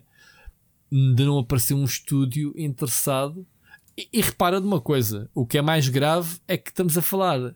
O Fast and Furious, relembra-me, foi produzido pelo estúdio de, ao serviço da Namco Bandai que fez o, um dos melhores simuladores de carros que existe no mercado, certo? Que é o. o ah, como é que se chama o estúdio? Uh, e como é que se chama o jogo? O, o, como é que se chama o jogo de carros que, que foi feito com a comunidade inicialmente? Que já vai no terceiro jogo. Não consigo agora. Foi feito com a comunidade. Não, olha. Não, foi feito em, em crowdfunding, ou seja, o pessoal uh, comprava uh, e, e, dava opiniões. E o jogo foi feito assim, o, o, o primeiro. E depois tiveram duas sequelas. Uh, não interessa, são dos melhores simuladores. Pá, agora falta mesmo o nome. Estou com uma branca. Nem tenho onde me agarrar ao nome do estúdio. que são gajos que fizeram do Ian Bell, meu. Olha, sei o nome do criador e, não sei o nome do estúdio. a Slightly Mad Studios, ok? Assim é que é. Uh, não foram eles, slightly. Uh, Mad Studios, deixa-me só aqui confirmar se foram eles que fizeram Fast and Furious. Eu o acho Cars. que sim, que eles tinham. O Cars. O Cars. O Project Cars. O Project Cars, claro. Pronto, foram eles que fizeram o Fast and Furious Crossroads. Ou seja, tu tens aqui um estúdio claramente interessado em desenvolver o Project Cars, que é dos melhores simuladores que existem atualmente de carros. Eles fizeram os excelentes Need for Speed Shift e Shift 2 para a Electronic Arts, Uhum. ok? E depois fizeram este. Claramente não levaram a sério Fast and Furious a nível de investimento e a nível de qualidade do jogo. Porque dizer, ah, o estúdio não tem qualidade, tem. Estes gajos são os que mais percebem. Este estúdio do Ian Bell é é dos gajos que mais percebem de, de- de simuladores de carros. Porque antes disso, este é um novo estúdio deles. Eles- ele começou com a Blimey Games, ah, aquele pessoal que fazia aqueles simuladores mesmo hardcore, os GTRs e, e aquelas cenas muito que só podia jogar com volante e não sei o quê, o FIA GT Racing, lembras desses jogos? Mesmo Uhum. GT Legends e o caraças. Pronto, eles sabem, percebem de jogos de carros, são estes gajos. E eles fizeram esse jogo. O, o- o que me parece é que foi que eles gastaram o dinheiro todo que o raio da licença. Dizer, pá, esta cena até podes meter um pacote de leite com rodas que isto vai vender, porque lá está, só como o Oscar. Tu outra vez dá ofensa com o Oscar. Só que o Oscar vai comprar, de certeza. Oscar, estou a brincar contigo, amigo. Mas percebes o, que, o meu ponto de vista? Portanto, não se consegue perceber a má qualidade deste jogo. Não se consegue, não há explicação técnica, não há. Porque eles é o mesmo. Podes dizer que são equipas diferentes. Pá, anyways, é o mesmo teto. Portanto, há ali um controle de qualidade. Se, te, se entregas. E aliás, eles entregaram no mesmo ano o Fast and Furious Crossroads e o Project Cars 3. Portanto, não se percebe. e agora a Namco Bandai retirou, foi esse, né? Que falámos, uh, retirou da Sim. loja porque o jogo é mauzinho. Pá, isto claramente alguém dentro daquela empresa olhou para o Fast Buck. Mano, vai vender, temos grande licença, Fast e Fish vai vender bué, meu. Pronto, lixaram-se. Lixaram-se. Uh, Sim, nós sabemos como é que é o box bem, office, o box office do Fast and Furious, né? por muito que eu não goste daquilo, vende e vende muito, muito, muito. Né? Oh, Ricardo, mas os filmes têm qualidade em relação à diversão. Tu, quando vais a um Fast and Furious, sabes ao que vais. São filmes divertidos, são filmes de ação, de pipoca mesmo. É, é o, é o filmezinho que tu vais e sabes ao que vais ver. E, e, e, e tu notas que os filmes têm valor de produção, seja a nível de elenco, não é? Eh, seja a nível de efeitos especiais e níveis pá, a ação do início ao fim, as perseguições, por isso é que tem a legião de fãs que tem. E, por, e, por- e é por causa disso que cada novo filme a fasquia é tão elevada que eles, pá, o que é que a gente ainda não fez e, e para onde é que podemos ir? Estás a ver? Isso é daqueles tipos de séries de filmes que tu não vês, não, não entendes. Mas de filme para filme é dois objetivos: trazer um novo nome para o elenco, percebes? Um vilão assim, com um nome, tipo o, o, o Mercenários da- do Stallone. Sim, o. o, O, chamar de Disposable- Expand. The Expendables. Sim. Eles, eh, o, o selling point do filme não é o f- a história, é a reunião de- da malta, pelo menos o primeiro, de malta old school dos nossos filmes do- dos anos 80 de guerra que, eles- que ele reuniu. E depois foi metendo, resultou, e a cada novo filme foi buscar um Schwarzenegger, um Chuck Norris, a malta toda, man, né? Eh, que, que a gente via como éramos putos. O Fast and Furious é um bocado isso, é um bocado quem é o próximo ator, seja um, um gajo do wrestling. eh, agora foram buscar o John Cena no último filme, por exemplo. Ehm, e, e é as, as- as sequências de ação, de perseguições, até onde é que vai. Eh, e nota-se que há valor de produção, há ali muitos milhões de dólares investidos, né? Eh, os jogos, o jogo falhou. Eh, gostava de perceber este fenómeno, porque é que o jogo é tão mau produzido por um estúdio tão bom. Não consigo. Alguém tiver essas. Oscar, tu percebes de Fast and Furious Crossroads? Para a semana, se tivesses resposta, explica-nos. Eu acho que foi isto: foi. Olharam para a licença, se calhar pagaram balúrdios por ela, a pensar que também iam ganhar muito. Fizeram. eh, sabes, a- tu quando fazes um bolo, não sei se te acontece, tu fazes bolos em casa, Ricardo, tu e a, e a Ana, não? Sim, sim. Em Aqui em casa a gente faz bolos. Das coisas que eu mais gosto num bolo é de ir às aparas, quando a Mónica recorta o bolo e fica uma tigela cheia de bocados de, de bolo. E eu acho que o Fast and Furious Crossroads é essa tigela do Project Cars 3, estás a ver? Que- Bem, Rui, ganhaste, comparação, ganhaste, espetacular. ganhaste a metáfora do ano de. Não é? Metáfora, mas, mas é uma metáfora inversa, porque eu adoro essa tigela aqui no bolo, adoro roer, e a gente até. eh, eh, a Mónica veio uma altura que vendia muitos bolos para colegas, fazia-os e vendia-os, bolos de anos, não sei o quê. Olha, o equivalente para mim, sabes o que é que é? Uma, um, ainda há, há um. Ai pá, isto o tempo passou. Acho que a última vez que almocei em casa do meu avô foi há mais de dois anos, que ainda não fi- te fiz nenhuma refeição lá. Mas eu, eu desde sempre, sempre que havia puré, fosse feito na altura com aquele. Lembras-te daquelas. ah, tu devias ter, eu também devia ter. A minha avó tinha para fazer puré uma coisa que se prendia à ponta da mesa e às vezes pedia-me ela Sim. para, hum, para, Para dar rodar. à manivela. Exatamente, fazer o puré. Ricardo, sim, vamos fazer puré. Pronto, eu. Mas onde Sim, é que minha eu ia? tinha, e curiosamente a gente tem é à mão mesmo ali. Pronto, e quando é que eu cena- te ia dizer? O meu hábito que ficou lá em casa, agora vais-te rir. O que é que eu sempre gostei em miúdo? Pa- essa cena, não. Lambe- lamber a espátula depois de fazer o puré. Eu sabia bem aquele puré que fica. É como aos bolos, a lamber a espátula, lamber o resto que fica do chocolate na bimbi, eu também gosto. Olha, e gosto também do início. Agora estás a falar bolos, até era o, o antes. A minha avó também me dava. Eu acho que aquilo não se devia comer. Mas estás a ver quando A tu massa. fazes. A massa gostava, então olha, massa de rissóis crua eu, eu andava Não, a roubar para gosto. comer. Não gosto Eh, da massa do bolo cru. Não, mas, quando, mas massa de bolo ainda crua às vezes também, também punha a comer.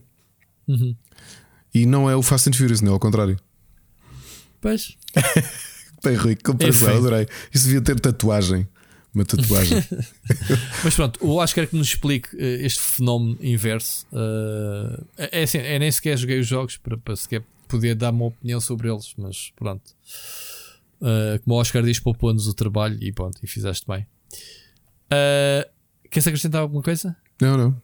Não. Uh, vamos ver então a próxima mensagem que é do Carlos Duarte que veio fazer-nos uma visita e augura-me aqui que as coisas não vão correr bem. Eu acho que isto aqui devíamos já ter um separador. Será que é mais um episódio da telenovela Carlitos e Miguelito? Será? Eu não ouvi mensagem, juro. Não ouvi. Vamos ver o que Como é que diz o outro, vamos a ver. Tô com... Eu, eu, vamos a ver, estou com medo. Já estou com medo, vamos lá. Olá! Hoje vai ser uma mensagem normal algo que eu não faço há algum tempo. Eu venho aqui dizer parvoices, não deixando nada na mesa para falarem e basicamente desperdiçar o vosso tempo. E sinto-me mal por isso. E já agora quero aproveitar este momento para pedir imensa. Nada, estou a brincar, eu não sinto nada. Bom, é raro o jogo que eu faça platina, ou os mil Gamer Points, ou o que quiserem chamar, mas volta e meia, quando tenho tempo e gosto mesmo muito do jogo, faço. O último jogo onde me lembro de fazer foi The Tourist na Xbox e já foi há muito tempo. Platinar um jogo é algo que vocês costumam fazer? Acredito que não, visto que têm de andar sempre a saltitar de jogo para jogo para analisar, mas ainda assim existe alguma platina que se orgulhem por terem feito? Ou qual foi aquele jogo que vocês só conseguiram largar quando fizeram mesmo tudo? E é isto. Ouvintes para a semana.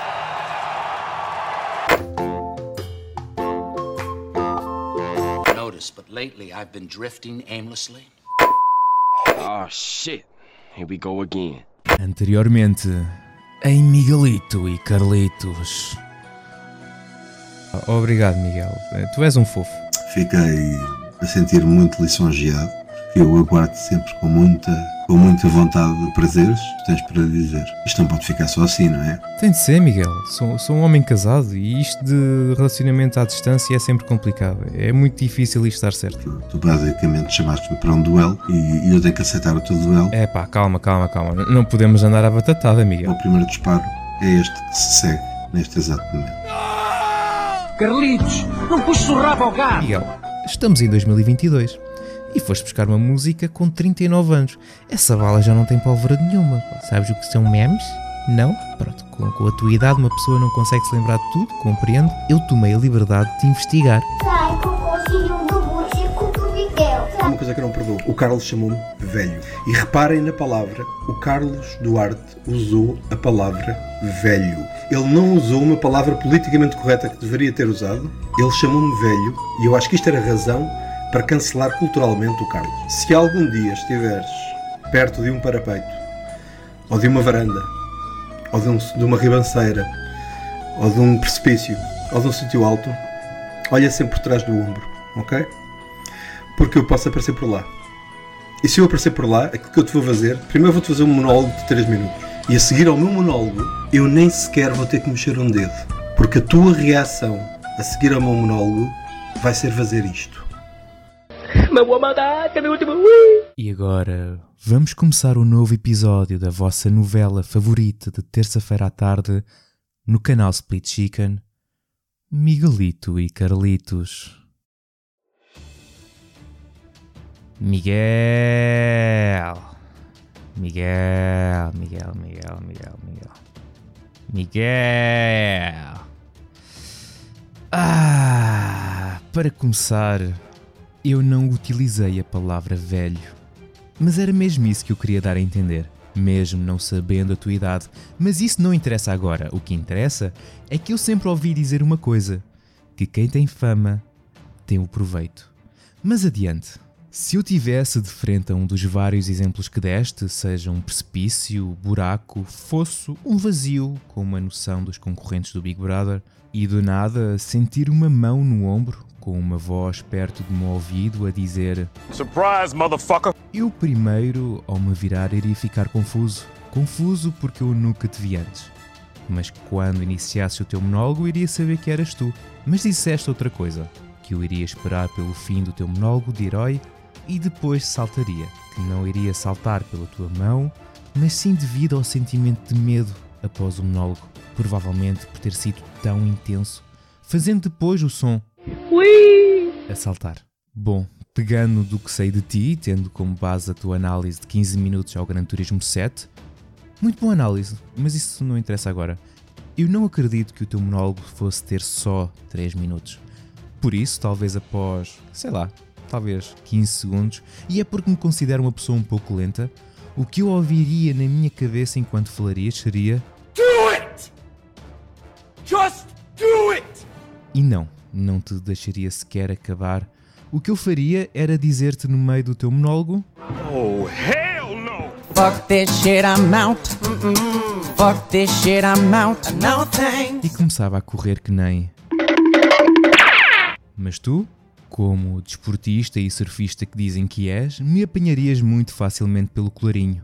Também devido à minha fraca capacidade física que nem ao Fernando Mendes mete respeito. Dirias: Why are you running? Why are you running? E farias na minha face. Eu iria endireitar a cabeça e te olhar com os meus olhos algados nos teus olhos sedentos de sangue, enquanto gritava: No, God! No, God, please, no! No! No! No! E tu sorrias quando pegavas em mim e farias: Falcon! Punch!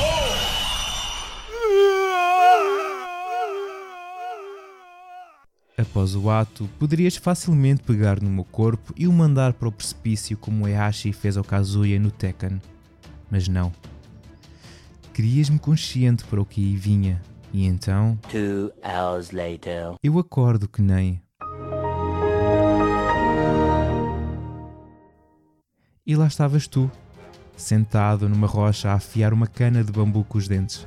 Perguntarias se eu estava bem e na minha cabeça só pensava. They ask you how you are, you just have to say that you're fine when you're not really fine, but you just can't get into it because they would never understand. Começavas a andar na minha direção, olharias para baixo e dirias: Se calhar combinamos só um café. A qual eu respondia: Ok. Me ajudarias a levantar e eu, derivado à estupidez que me consome diariamente, diria: Miguel, podes ser velho, mas até és um gajo fixe e sem tempo de sequer dar mais um suspiro.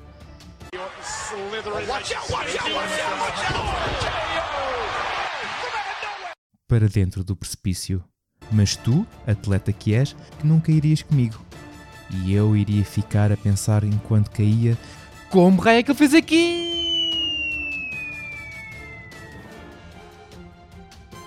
E aproveitava os últimos segundos antes de tocar no chão para cantar.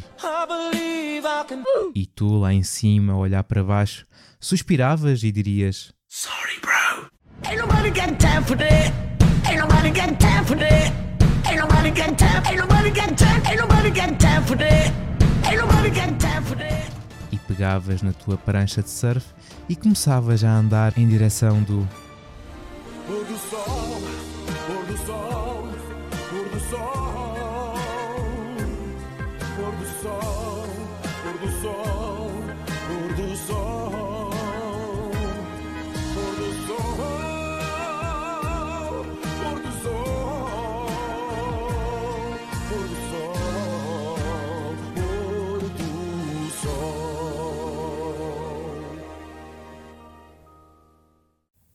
Ok, Ricardo, não sei se, se entraste na mesma trip que eu. E eu estou Eh, completamente perdido.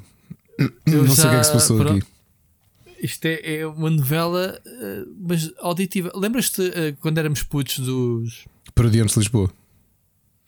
Uh, era os Parodiantes de Lisboa, não era? Exatamente. Se chamava. É? Uh, em que eles utilizavam, faziam teatro de rádio e que usavam este tipo de efeitos, uh, sei lá, reboeda rústicos. Obviamente o Carlos uh, encheu isto de memes, uh, mas usavam efeitos práticos uh, de sons para ilustrar as histórias os diálogos e não sei o quê.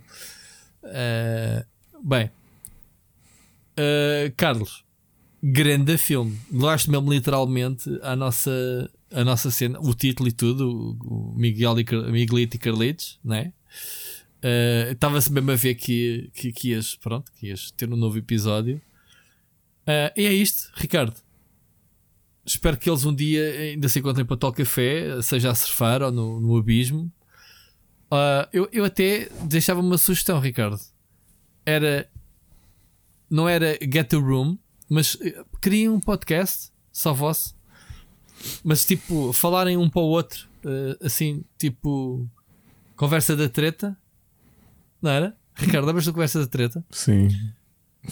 Isto é o meu ar, isto é o meu ar convicto com a tua sugestão. tipo, uh, acho, que eles funcionam, acho que eles funcionam Ganda bem Miguel. em separado. Em separado. Não convém juntar. Não, é como, a, como o vinagre e como o azeite. É como os peixes beta. Não, estou a brincar, obviamente. Eu não conheço o Carlos Duarte pessoalmente, mas já se viu que é um, obviamente, uma pessoa divertida. Ou Miguel Idem. Vocês um dia vão ter a oportunidade de beber um café um com o outro. Olha, a, a, a pergunta do Carlos. Eh, Olha, já nem me lembrava. Eu, não te- eu normalmente não tenho o objetivo das platinas, mas há jogos, já ouviste falar aqui, os jogos de Pokémon eu penho todos os Pokémon das versões em duplicado ou triplicado. Os jogos Open World normalmente gosto de fazer tudo o que há para fazer. São aqueles jogos que eu vou fazendo ao longo do ano. E agora não é pela platina, não é aquela coisa do, de ir saber. Eu, eu não me lembro se tem alguma platina sequer, sabes? E por exemplo, os jogos de Legos tenho praticamente todos feitos, com todos os personagens e tudo desbloqueado. Portanto, há coisas que eu gosto de colecionar, mas não é para mim não é o objetivo da platina porque eu não, nunca liguei a isso. À parte dos. Eu acho que até tenho os meus achievements escondidos, curiosamente. Uh, na minha resposta, vou fazer uma pergunta ao Carlos. Achas que alguém que tenha 118.531 pontos de Gamerscore na Xbox já platinou algum jogo, ou neste caso fez os mil pontos de achievement? Sim, eu já fui um achievement whore noutra, noutra vida. Sabes disso, Ricardo? Sei, sei, sei. Uh, e, já, e já fiz. uh, já me vacinei há muito tempo. Eu estava aqui agora a percorrer os meus últimos 50 jogos é, e a percentagem é muito baixinha de, dos achievements. É muito, muito, muito, muito. Porque eu não ligo, não, não ligo nenhuma a isso. Na altura em que saiu a 360 e que foi inventado então os achievements, eh, isto foi feito para mim. Pensei, é isto mesmo. Os colecionáveis, as coisitas, era uma coisa sem graça, os pontos os troféus da, da PlayStation agora têm muito mais piada e, e mesmo a Xbox melhorou um bocadinho eh, isso. Agora, jogos que eh, platinei.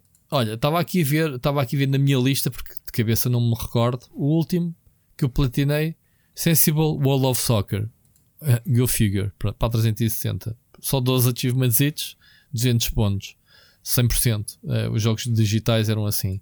Eh, jogos eh, grandes, Olha, nem sequer o Red Dead Redemption, que eu lembro-me na altura que ainda comecei, ainda fiz 710 pontos de 1000. Portanto, eles depois agora já têm 1500 com, os, com as expansões e não sei o quê. Deixa-me só ver aqui. Eh, mas lembro, por exemplo, de fazer o Bioshock 1. eh, lembro-me de fazer alguns jogos difíceis. Um, um- um- o que me vacinou eh, contra os achievements eh, foi o Ghost Recon. Ghost Recon, não, Six uh, um Rainbow Six uh, qualquer em que tinha uh, quase metade dos achievements eram feitos online. Dou por mim, olha, Prototype 2 tenho os mil pontos feitos, por exemplo. Uh, jogos sandbox também tinha muito essa tendência de os fazer. The Darkness 2 tenho 100% também, mil pontos. Um, ou, eu, eu fazia alguns jogos, escolhia, gostava deles e fazia os, os achievements. Pronto, uh, era isso. Uh, então, o Portal 2 tenho 100%.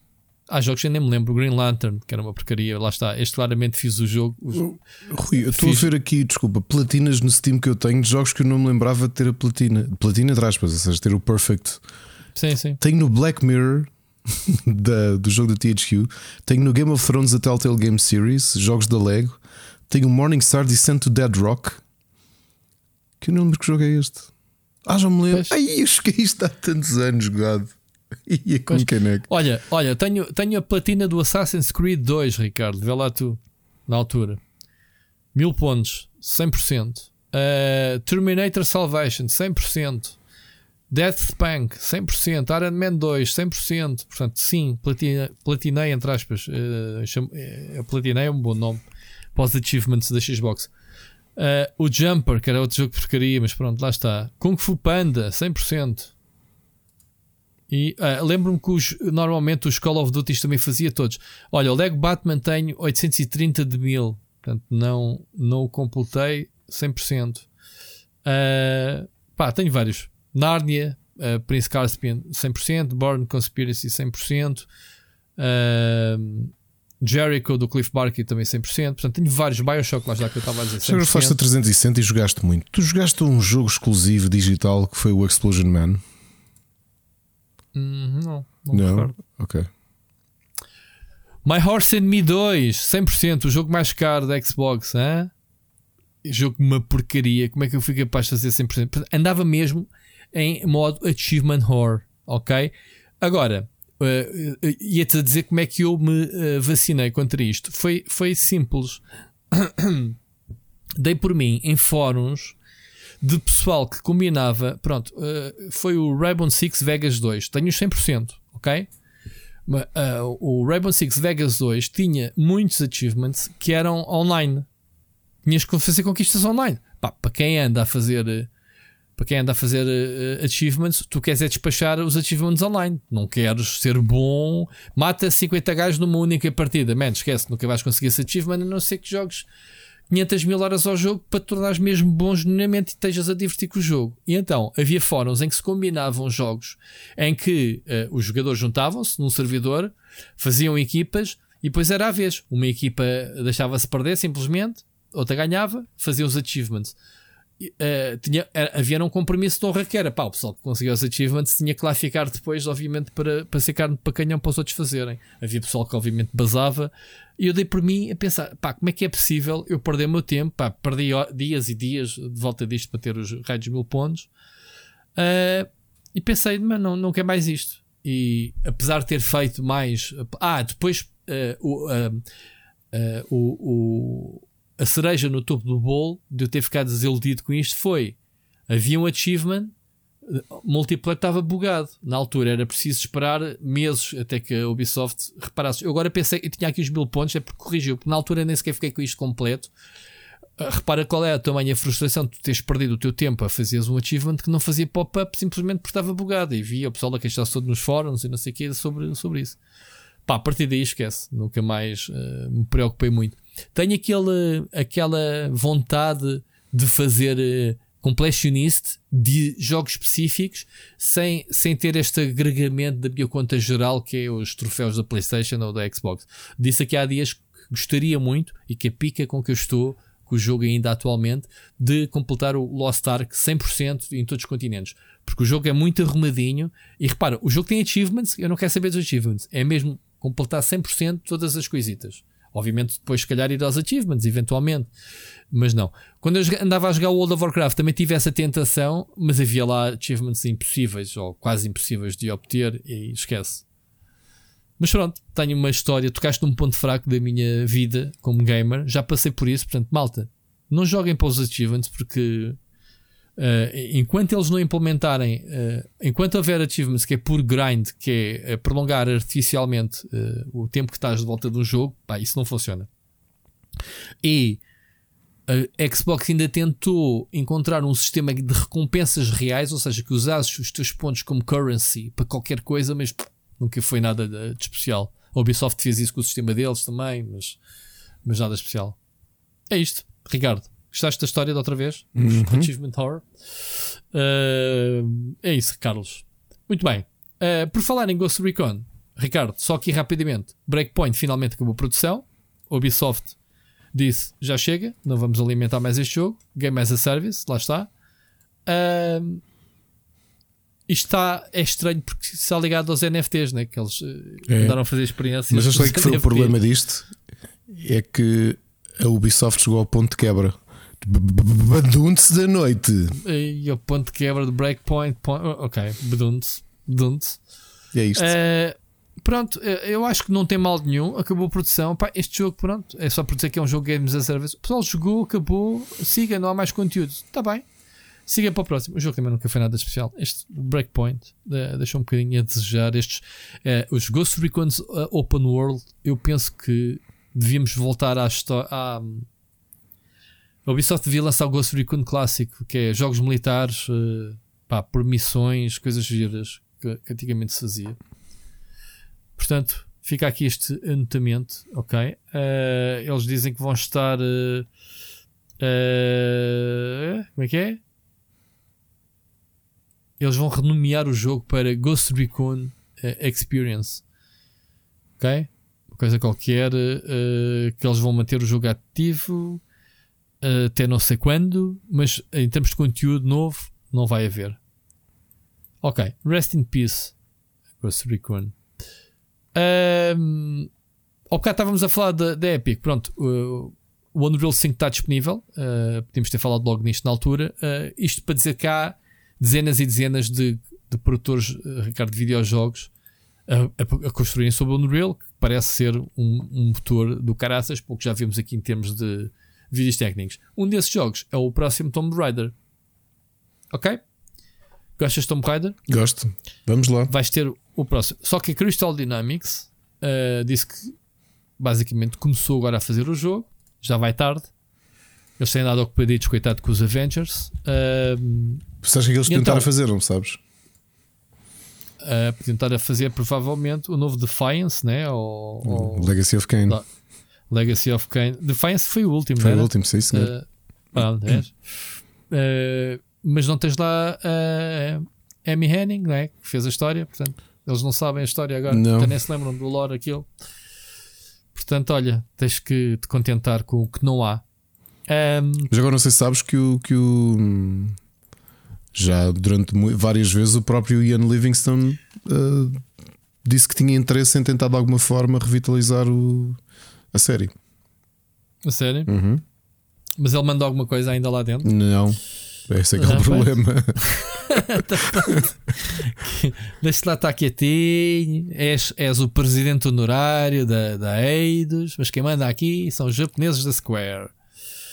E portanto, Square, Eidos, Crystal Dynamics. A Crystal Dynamics fez a geneira com o Avengers Portanto, vai voltar a fazer. Atenção, o, Tom, o último Tomb Raider nem sequer foi a Crystal Dynamics que, com a, com a, que a sanguice tipo Avengers entregou à, à Age Montreal o jogo e é considerado o pior da trilogia nova. Uh, pronto, eles vão fazer. A única coisa que se sabe deste novo jogo foi uh, isto é trilogia nova equivalente a a apresentação ou a reintrodução da Lara Croft, né? jovem, inexperiente, e a transformação dela para ser. O que eles dizem é que querem agora pegar nos jogos clássicos, que era tu assumiste o primeiro Tomb Raider já como uma salteadora de tombas, né? Uhum. com toda a experiência. E é isso que eles querem agora que, próximo, que o próximo jogo é. Está aqui a Lara Croft, tal como fomos apresentados, tal como a conhecemos, experiente. Bora lá concentrarmos agora na, numa aventura épica de, pronto, de, de caça ao tesouro, que é aquele que a gente gosta nestes jogos. Portanto, sim, eu acho que vai ser muito interessante. Eu gosto bastante da série, por acaso. Uh, mesmo os jogos anteriores eram fixe. Uh, aliás, a uh, Crystal Dynamics fez um bom trabalho com os jogos clássicos do Tomb Raider quando, quando depois do, do o Angel of Darkness foi retirado à Core Design e foi entregue à Crystal Dynamics, eles ainda fizeram não sei quantos jogos, Ricardo, dois, três jogos uh, com aquele motor antigo, com aquela perspectiva antiga antes de fazerem o reboot, né? E eram jogos giros, uh, eram jogos bastante, bastante bons. Portanto, a Crystal Dynamics não fez só estes três últimos jogos, não, não tinha últimos. feito os anteriores da geração tinha... PlayStation era 2. Eu... Ainda... Era isso, era o que eu ia dizer. Eu ainda não, não, era, não acho adoro. não era da PlayStation 2. Era o estás a falar do Wonderworld e o Wonderworld era Wonder PlayStation 2 e o ah, Legend também. Era. era, era. Ok. Era. Eram bons não, jogos, não, não, não adoro, não os adoro. Achava que estavam uns furos. Fizeram o melhor trabalho que a Core Design. Pá. Nos últimos jogos que eles fizeram já se andavam a arrastar. Aquele Angel of Darkness, que era suposto ser um pseudo reboot. Uh, Epa, sim, sim, sim. Uma tristeza, uh, uma tristeza mesmo. Uh, foi aí que eles levaram a machadada. Mas pronto, bem-vinda, Crystal Dynamics, acho que sim. O Ricardo, pronto, está chateado. Não querias antes de um Gex? Um, um pandemonium. Um pandemonium. Ah, o Pandemonium era deles. Que engraçado, era. não me lembrava. Era, era. Não, não me... Epá, gostei muito desse jogo. Era, sim. Uh, Aliás, mais o primeiro que o segundo. Mas, uh... para, quem, para quem tem saudades do Pandemonium, uh, tem uma sequela espiritual chamada Floribela. ah, que foi feita em Portugal. Que foi feita em Portugal, era uma, era uma skin do. do pois era. Do, do Pandemonium. Mas... Lembro-me disso. Lembro-me. Lembro Sei que era um grande crossover que era Legacy of Floribela. É? o que é que tu foste lembrar, man? Eu, eu fui-me lembrar do Gex, que já por si já é uma cena que foi tipo lançada na 3DO, né? tipo tempo da Maria Cachucha.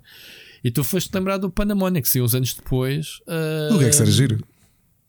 Hã? O Gex era giro. Era, era. Aliás, o Gex é o, a mascote deles, o logotipo deles. Uh, Crystal Dynamics é o, é o Gex, não é? Se bem me lembro, é o lagarto. Não sei se ainda é o atual, mas já foi. Já foi a mascote deles, sim, senhor. Já foi. Pronto. Uh, enfim. Pois é, tens razão. O Tomb Raider Legends ainda sendo na PlayStation 2. Eu pensei que eles tinham uh, uhum. pegado na série já na 360 a PlayStation 3. Uh, pensei que tinha sido nessa altura. Ok. Muito bem. Bem-vindos. Agora, o motor Unreal 5 promete muito. Agora, tão cedo acho que não vamos ver uh, coisas do, do, Unreal 5. Eles já, eles já lançaram o Fortnite uh, com o motor do Unreal 5, que acho que era o que ia servir de. Não sei, showcase. não sei se fizeram isso com esta, com esta nova season. Eu não reparei, porque eu também só comecei se... a jogar nesta season, portanto não tenho ponto de comparação se não, se não foi. Está bem que o jogo também é estilizado com aquele cel shading, se calhar é um bocado difícil de perceber as diferenças, digo eu. Não sei, eu não jogo. Eu não jogo. Eu não jogo Fortnite também, não te sei dizer. Anyway. Uh, olha, vamos à próxima mensagem. Estamos a ir já e, e, estamos com a promessa que vamos fazer um programa mais curtinho. Era esse o meu intuito, Ricardo. Mas mesmo assim está a fluir bem o programa, muitos temazinhos, muitas mensagens de ouvintes. E vamos ouvir então a mensagem do Elder Paiva. Uh, ah, já agora, não aprofundei mais do Unreal 5, não há assim muito a acrescentar. Não sei se tu estás por dentro. Não, não, não, não, não, não, não. Portanto, pá, é, a cena fixa é o Unreal 5 andou em beta durante os tempos. Houve um showcase, houve aquela cena do Matrix, mas uh, pronto, a boa notícia é isso. Eles fizeram a semana passada uma espécie de state of play com o Unreal 5 e, e que há montes e montes e montes de estúdios a fazer, a fazer jogos com o Unreal 5. Acho que vai ser a ferramenta dominante, no, já é, mas mais, mais ainda no, no futuro. Olha, vamos ouvir a mensagem do Elder Paiva. Olá Rui, olá Ricardo, espero que estejam bem, principalmente o Ricardo que esteve à porta da morte no fim do último podcast. Hoje, para não variar, trago alguns temas bastante diferentes entre eles e peço desde já desculpa pela mensagem longa que, que vou mandar. Ora, começando no wrestling, reformou-se oficialmente o Triple H. Provavelmente vocês vão falar nisso do, no Super Finisher. Já agora, já há release date para este episódio da WrestleMania para mim, um dos melhores e mais icónicos wrestlers de sempre. Quando comecei a ver a WWE, ele estava no top com os Evolution, juntamente com o Ric Flair, o Batista, o Randy Orton. E, e, desde essa altura que nunca saiu do meu top 5 preferidos. Um enorme carisma, grandes promos que ele fazia. Acho que foi um wrestler memorável, um character memorável e muito brevemente será o Hall of Famer com, com toda a justiça. Aproveito também para falar no WWE 2K22. Depois da barraca de edição 2020, Uh, não, não, não reservei, eu costumava reservar todos os anos, tipo FIFA, uh, mas depois de ver as análises deste ano decidi comprar e pá, está brutal. Quem gosta do wrestling tem, tem de jogar este jogo. Excelente jogabilidade, pá, centenas de combinações possíveis de golpes, está muito, muito, muito bom. Uh, vocês já jogaram, não tenho ouvido falar nisso, pá, acho que é mesmo obrigatório para, para fãs de wrestling. Uh, continuando em jogos, uh, falando num tema atual, mas não tão atual quanto isso, porque vocês já falaram nisso, o Hogwarts Legacy Concordam comigo se eu disser que o Hogwarts Legacy pode ser para os fãs de Harry Potter o que o Spider-Man da PS4 foi para os fãs de super-heróis? Ou seja, um jogo em que realmente nos, fazemos, nos fazem sentir pertencentes a, a este mundo mágico, como foi o Spider-Man. Eu nunca me esquecer das primeiras sensações que tive a balançar-me nas teias de, por Nova York. Pá, acho que tem um potencial enorme este jogo e gostava de saber se concordam com esta frase. Uh, segundo tema, há duas ou três semanas atrás falaram, e com razão, de, de, alguns documentários e algumas séries em que, que, que, são, têm episódios a mais, ou seja, esticam demasiado a história só para, só para terem mais episódios. Pois eu, esta semana, aconteceu precisamente o contrário. Uma série que eu acho que tinha tanto conteúdo para, para, para trazer, tanto sumo para experimentar, e que resumiu-se a quatro episódios. Estou a falar do DMZ, do HBO Max. Acho que aquilo tem qualquer coisa baseada na DC, não sei se o Ricardo pode ajudar a esclarecer. Pá, e é um mundo, aquilo é, é um mundo em guerra, os Estados Unidos da América estão em guerra, dividem-se em duas fações e eles estão na, na, DMZ, ou seja, que é a zona desmilitarizada. E pronto, aquilo tem um governo próprio, tem regras próprias. Vejam, quatro episódios passam no instante, tem um elenco bom, mas realmente fica aquele, aquele sentimento de podia haver muito mais. Podia haver muito mais e acho que era uma série bastante interessante de se seguir. Continuando na HBO Max, eu gostava de saber a vossa opinião sobre a grande diferença de preço da Netflix e todos os outros serviços de streaming. A Netflix é verdade, tem muito mais coisas que os outros, mas também, na minha opinião, é demasiada palha. É tudo muito igual, tudo muito feito à pressa. Uh, renovam-se séries, depois já não se renovam, depois cancelam-se. Uh, acham que se justifica esta diferença de preços? Eu, por acaso, partilho conta e, e, felizmente, tenho uma vida que me consegue permitir ter acesso ao, aos, aos streamings todos. Mas eu, se tivesse que escolher entre gastar 18 euros e tinha a Apple TV, a HBO Max e a Disney, ou então só a Netflix, porque custa, pode custar até 16 euros Acham que, que, que realmente justifica esta diferença de valor? Continuando agora nas séries, tenho estado a ver o Moon Knight, estou a gostar muito, mas uh, há uma pergunta que fez quase de imediato um pop-up na minha cabeça e lembrei-me logo de vocês os dois. Para vocês, qual é o herói ou o anti-herói mais overrated do MCU? E já agora, qual é o mais underrated, mesmo que seja algum dos cómics que ainda não tenha sido explorado? Fiquei curioso com, com, com a vossa resposta. Quase a terminar, gostava de pedir uma sugestão. Aventurei-me pelo mangá, comecei a ler o Dead Note e agora não consigo parar. Aquilo que é, é viciante, está muito, muito bem escrito. E quando acabar, já não há de faltar muito, tem alguma sugestão a dar do mesmo género? Um mangá sem ser tipo Naruto, Dragon Ball, My Hero Academia, algo assim com sobrenatural, mistério, policial. Se tiverem, eu, eu agradecia. Agora um tópico para, a Alexa, do marido e mulher.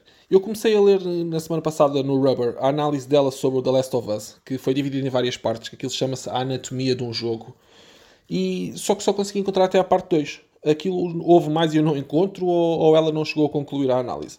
E já agora, passados dois anos de luto, que memórias e convicções é que ficam nela sobre, sobre este jogo? Este jogo, falando pessoalmente, impactou-me muito, muito, muito emocionalmente. Acho que é uma comparação difícil de aceitar o que eu vou dizer, mas quando o Joel morre, epá, sofri como se fosse um familiar meu. Aquilo é, é, incrível o envolvimento que a Naughty Dog conseguiu meter nesta história, pelo menos para mim. E claro, se vocês dois também quiserem comentar, passado este tempo todo, o que é que ainda se lembram e sentem sobre o jogo, estão à vontade. Façam de conta, façam de conta que o podcast também é vosso, ok? mesmo, mesmo, mesmo para terminar, uma sugestão. Já que o Ricardo tem segmentos sobre política, sobre poesia, sobre cultura histórica de equipamentos de casa de banho, entre outros, que tal um segmento onde o Rui, todas as semanas, punha a tocar ou melhor ainda, o Rui cantava uma música de mamar na boca. O que é que vocês acham? O título, lembrei-me dois, podia ser opção 1, para cá do miminho, ou opção 2, para lá com o abuso. Deixa a vossa consideração. Um grande abraço e ouvimos para a semana.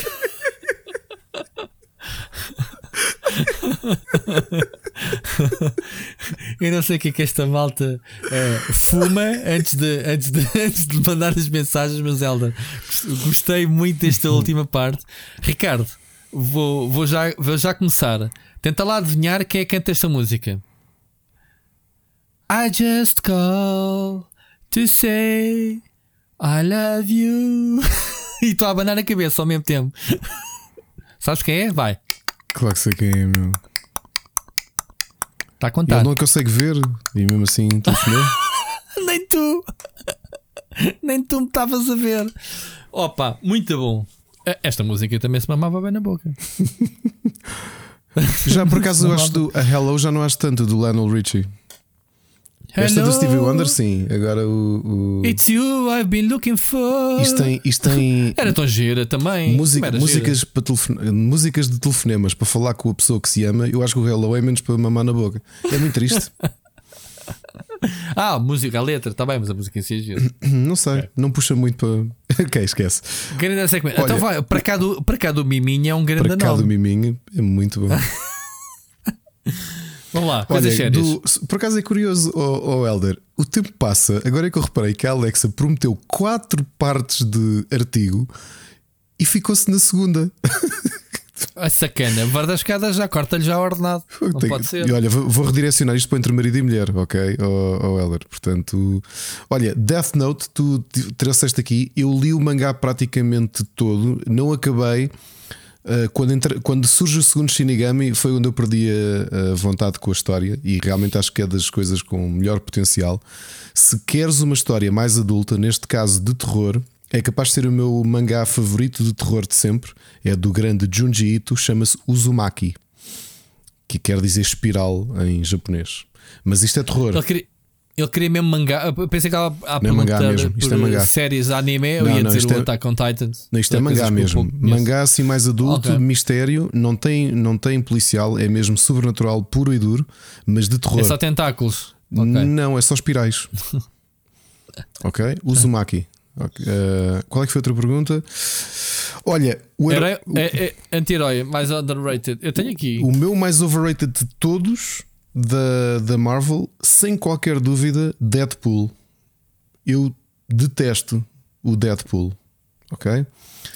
O Deadpool surge como um personagem, eh, como uma cópia descarada desse, vamos chamar artista, e ponho-lhe as aspas, chamado Rob Liefeld, que queria fazer a sua versão do grande Deathstroke, inimigo da, hum, dos Teen Titans. É um grande vilão, para mim, dos melhores vilões da DC. E fez o Deadpool. Eu não sei como é que o Deadpool de repente tornou-se esta coisa que é o personagem mais fixe do mundo. Eu detesto o Deadpool. Acho o Deadpool meh.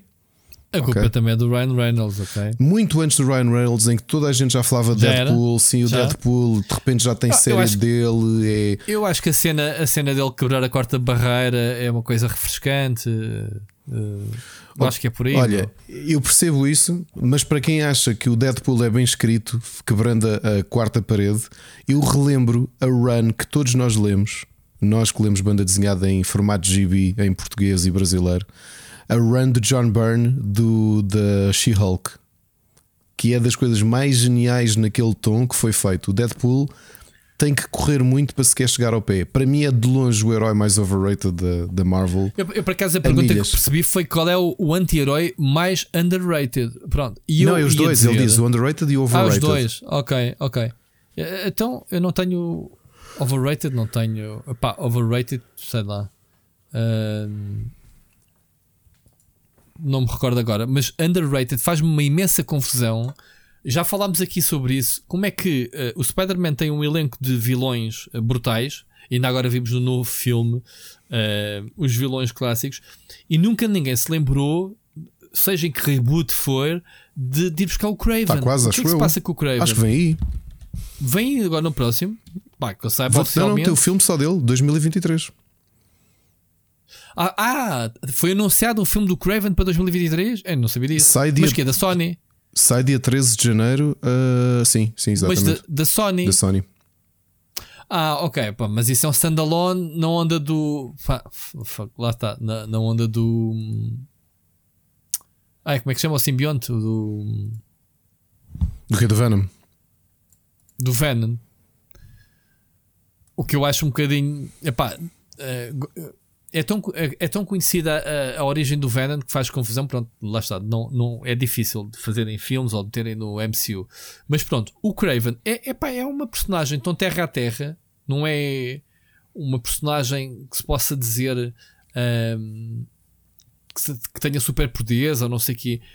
Isto fosse bem interpretado por um ator, Ricardo, dentro dos vilões do Spider-Man, não como um filme standalone, isto até podia estar, podia-se conseguir, se calhar, uma performance ao nível de um Joker do, do Batman. Ou seja, o personagem eh, que é muito fixe na banda desenhada e não, nunca se, ninguém se lembrou de o colocar eh, como vilão do Spider-Man.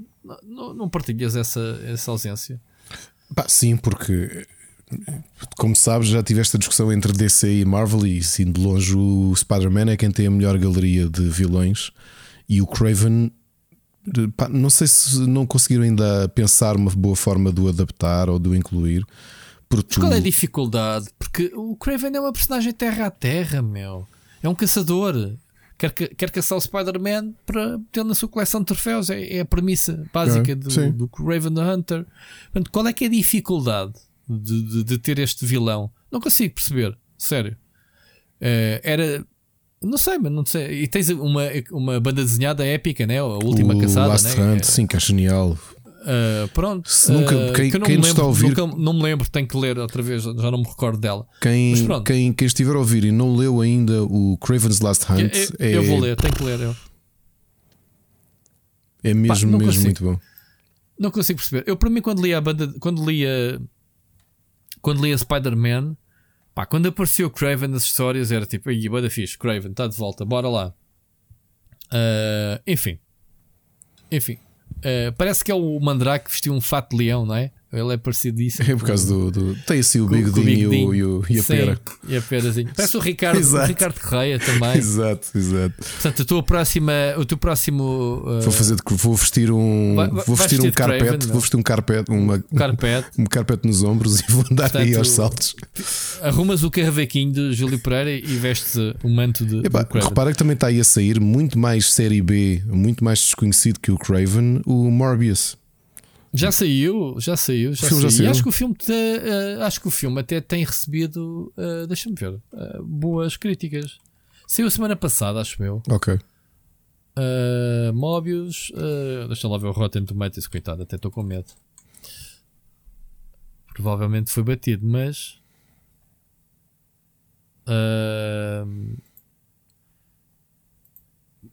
não encontro o Mobius.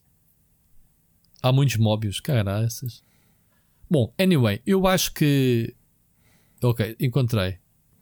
Tem uma estrela. Sabes que é que se calhar a malta não adaptou ainda ao Craven? Era por causa das sapatilhas. E as sapatinhas. Se lembravas, ele andava sempre ridículas. com. Ele tinha umas calças, calças a fugir à, à, à polícia e umas sapatilhas de, de balé. Não te lembras dele? Sim, era. Não, estou a brincar, mas dava para adaptar. E é um personagem tudo- tão bom, pá. Tudo tudo o que o Craven tinha era um fato que passavas despercebido. Não haja dúvida. Aquele fato de cor de laranja cheio de, de pegadas da pantera cor-de-rosa com, Exato. com um casaco que era a cabeça de um leão dividido ao meio. Portanto, yeah. Mas sim, tinha essas sapatinhas de balé, realmente. Os gajos tinham muitos recursos de caça, pá. Portanto, yeah. Impressionante. Agora, eh, olha, Moon Knight, a gente já vai falar nas, nas, nas coisas. Eh, também estou a gostar, a gente já lá vai falar. Agora, sobre preços dos serviços. Epá, a gente pode falar agora mal do Netflix em relação aos outros. É assim, enquanto que os outros esgotas o conteúdo passado, sei lá, se viste duas ou três séries, eles não têm a pedalada da Netflix. Eh, agora acredito que, que a Netflix tenha muito shovelware, que agora está na moda a gente dizer isto, shovelware. Acredito que haja coisas que não Tá, interessam a ninguém. tu desde- perdes-te muito. tu Perdes-te é. É, ainda é, neste fim de é- semana andávamos à procura de um filme e começámos a ver um filme. Pá, eu não percebi se era sueco, não sei se, de que país é que era. Eu, eu vejo o ar daquilo bué, filme indie com. com para escolhemos a, a voz em inglês, pá, com muito mal, eh, mal eh, lip sync. Esquece, eu, eu passado quarto de hora parámos o filme pá, e acabámos por não ver nada. Há, há disso. Agora, a Netflix, mesmo em filmes, tem apostado em grandes produções, eh, tem, dado, eh, tem relançado a carreiras de, de alguns atores. Eh, olha, estávamos a falar aqui do Deadpool, o Ryan Reynolds é neste momento o gajo mais proativo na Netflix, tem acho que três filmes, ou que é no top, no, no top de lançamentos, eh, mais a Sandra Bullock e, e outros. Filmes com bastante qualidade, se calhar nunca iríamos ver no cinema. E eles têm feito ali Sim. algumas coisas interessantes. Umas- Eu acho que a Netflix, dinheiro, a Netflix tem. Aliás, eu ponho, se tu fizesse aqui uma, uma linha, eu acho que no extremo tens a Netflix em que aposta mais, muitas vezes na quantidade e nem sempre Uhum. na qualidade, e no extremo oposto é a Apple TV. É pá, é que vou-vos dizer. Apple TV tem poucos, tem poucos, eh, mas lá está, justifica ter uma conta ativa no Apple TV eh, pa- para a rapidez com que tu consomes o seu conteúdo. Sim, é, portanto, é isso é que é a cena. Sim, eu percebo. É assim, no nosso caso, nós temos a conta mais cara, justamente porque pá, eu, se calhar, sou a pessoa cá em casa que menos utiliza Netflix. Isso fez-me lembrar uma coisa, sabes? Ok.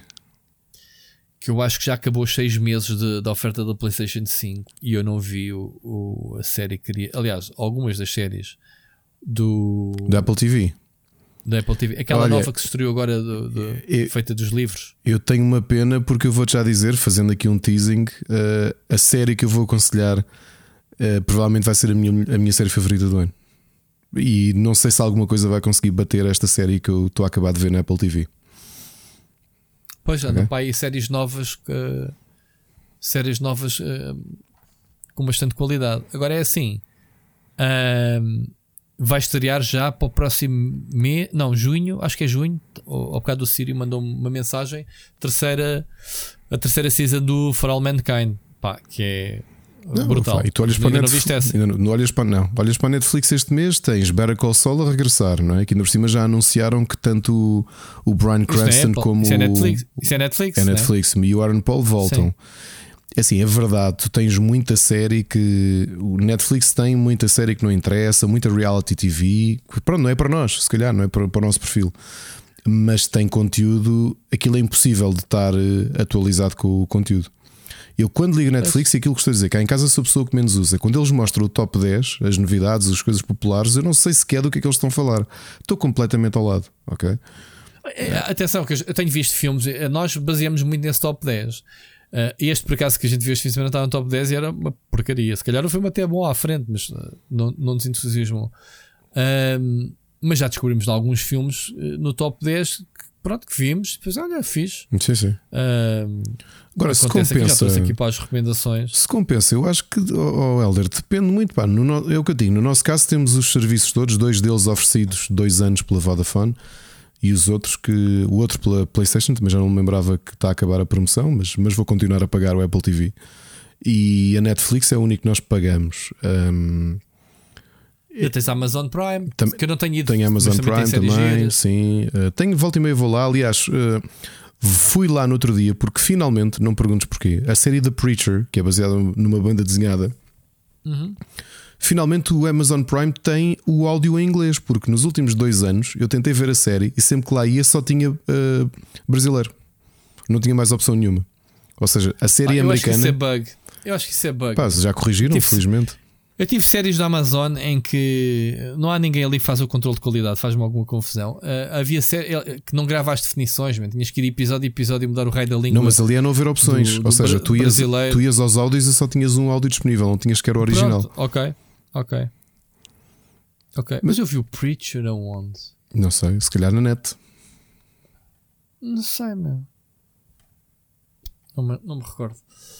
Epá, pronto, agora é assim. Obviamente que a gente, uh, somados os preços de todos os serviços, custa dinheiro. Depois, se quiseres acrescentar o Plus e o, Game Pass e etc. E quando demos por nós, gastamos aqui 100 euros em serviços. Obviamente que isso é uma das críticas aqui em casa da, da minha esposa que me diz, man, tipo, HBO ok é oferecido, andas a pagar Amazon basicamente para ti, porque a gente não vê aqui na sala, Netflix usamos todos, Disney Plus também não anda a pagar e só eu é que basicamente vejo. É, é, é, é tramado, mas é, é mesmo assim, uma pessoa tem que optar uh, é, é 6 horas uma, 10 horas outra, e quando fazes as contas a todas, o ideal é teres tudo, não é? E, e vais escolhendo, porque as séries são.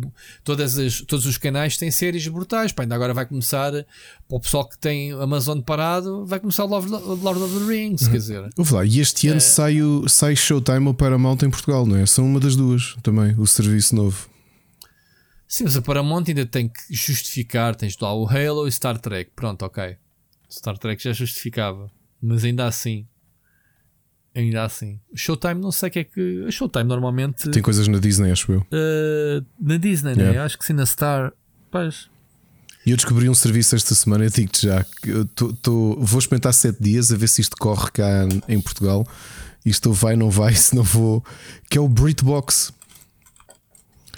que é um serviço da, da ITV e da BBC, portanto, com o histórico de séries britânicas. Tem inclusivamente o Doctor Who desde o antigo. Hum. Olhem, deixem-me já agora uh, deixar aqui um spoiler. Eu, eu, vou esta semana ou próxima semana escrever um artigo com entrevista um, Potec, obviamente, uh, sobre um serviço chamado Together Price. Já viste falar? Não. Pronto, já está disponível em Portugal e é basicamente uh, um serviço legal de partilha de contas, Netflix e afins. Portanto, todos aqueles, aqueles uh, serviços que deixam a Netflix há aquela polémica que vai deixar de, de, de vai deixar de permitir, não sei o quê, mas aquelas que deixam, uh, como o Game Pass, como a PlayStation, é um serviço que faz uma um, agrega, ok? Em que tu basicamente pagas a tua parte e divides com amigos aquilo. O que a app faz é reunir essa malta toda numa única conta, né? dividir as despesas e pagares. Crias lá uma wallet, mandas para lá dinheiro e vais descontando para os serviços que tu queres. Ok? Chama-se Together Price. Portanto, fica aqui uma dica. Uh, não experimentei, não sei se funciona. Uh, pá, não me interessa muito porque eu não gosto muito de partilhas, mas há pessoal partilha contas, né? Para ser mais barato. Se, se eu tenho uma conta que dá para quatro agregados, se tiver família que me possa ajudar a pagar, é uma forma de se poupar dinheiro. Pronto, e este serviço vem, vem, vem para aí, ok? Mas pronto, tenho entrevistas em, em que pergunto sobre. Uh, olha, aquilo que tu fazes, Ricardo, o Nintendo Switch Online conta familiar, por exemplo. Portanto, basicamente o que, o que a plataforma faz é dividir a despesa por todos e manda, manda tu. Olha, paga. Uh, paga a tua parte aqui. E reúne o preço todo. Entendes? A facilitar a, a, Hum, partilha das contas. Eu não, eu não confio Pronto. muito na coisa, mas pronto. Pronto. Vale o que vale.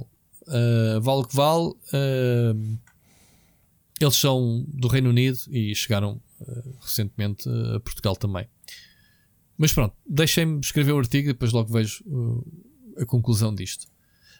Um, que é que falta responder ao. ao- ah, uh, WrestleMania, já aqui falámos ao início, vamos ter uh, o programa. Uh, pessoalmente ainda só vi a primeira parte, porque este programa foi gigante, Ricardo, né? 8 horas Oh, yeah. em dois dias de fim de semana. Um, E vamos e já que deixar. é- com o Ricardo, já, só, só aqui um spoilerzinho. Adorei, adorei a primeira parte. Ok?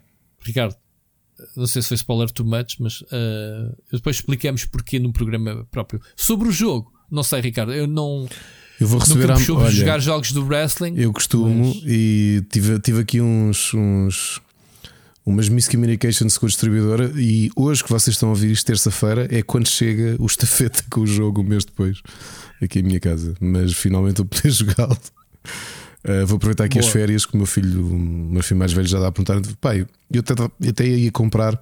Se isto só há problemas de primeiro mundo, não estou aqui a queixar de barriga, barriga cheia. Não tinha comprado ainda porque houve mesmo aqui um problema de comunicação e o jogo não chegou entretanto. Uh, senão já tinha ido comprar. Porque gosto, gosto dos jogos da WWE e realmente essa percepção que tive é que, que estava melhorzinho do que, do que os anteriores. E os anteriores houve me ano passado com O ano passado com não houve o jogo. Há dois anos houve. e realmente se foi lançado com, com umas caras muito esquisitas e pronto. Ah, ok. Ok, o efeito é futebol. Exato. Exato. Ok, ok. Quem diria? Bom, falta só responder mais uma questão do Elder sobre o Hogwarts Legacy, se é o jogo para fãs de Harry Potter. Eh, nós falámos nisso na altura e eu acho que sim. Tem tudo para ser o Spider-Man. Sim, verdade. Eh, acho que o Ricardo, como fã de Harry Potter, mais, Pá, muito tô- mais que tô eu, ansioso. pode responder a É, isso. estou ansioso. Mas eu acho que isso ficou patente no, no episódio em que falámos sobre o Hogwarts Legacy. Uh, eu acho que sim, tem lá os elementos mágicos todos, sem, sem ter lá o Harry Potter chapado. Portanto, e- e, uh, a forma de, do jogo ser uma prequela dá liberdade criativa a esta malta de se inspirar naquilo que a gente bem conhece, que é o castelo, né? de Hogwarts, criando novas histórias, que acho que é o que se pretende. Não estar aqui ligado ao clichê do Harry Potter e os Por seus isso, é, amiguinhos. por isso é que eu estou aqui muito contente com o Horizon Forbidden West ainda como jogo do ano, provisoriamente, porque em dezembro vamos levar com o, com o Hogwarts. Legacy. Quem É, sabe? mas vai ser adiado. Vamos, vamos ver, vai ser adiado. Está aqui, é A Warner Bros. não consegue, não consegue lançar jogos este ano. Já, eh, já, já adiou tudo o que tinha para adiar, acho eu. O, o, o jogo da, da Rocksteady dos, do, dos anti-heróis. Como é que se, eu não consigo dizer o nome. meu. Qual é que é o meu problema? Suicide Squad? eh, Da Suicide Squad. Não consigo dizer, eh, eh, decorar o rei do nome de- de- dos- filmes e do, do universo.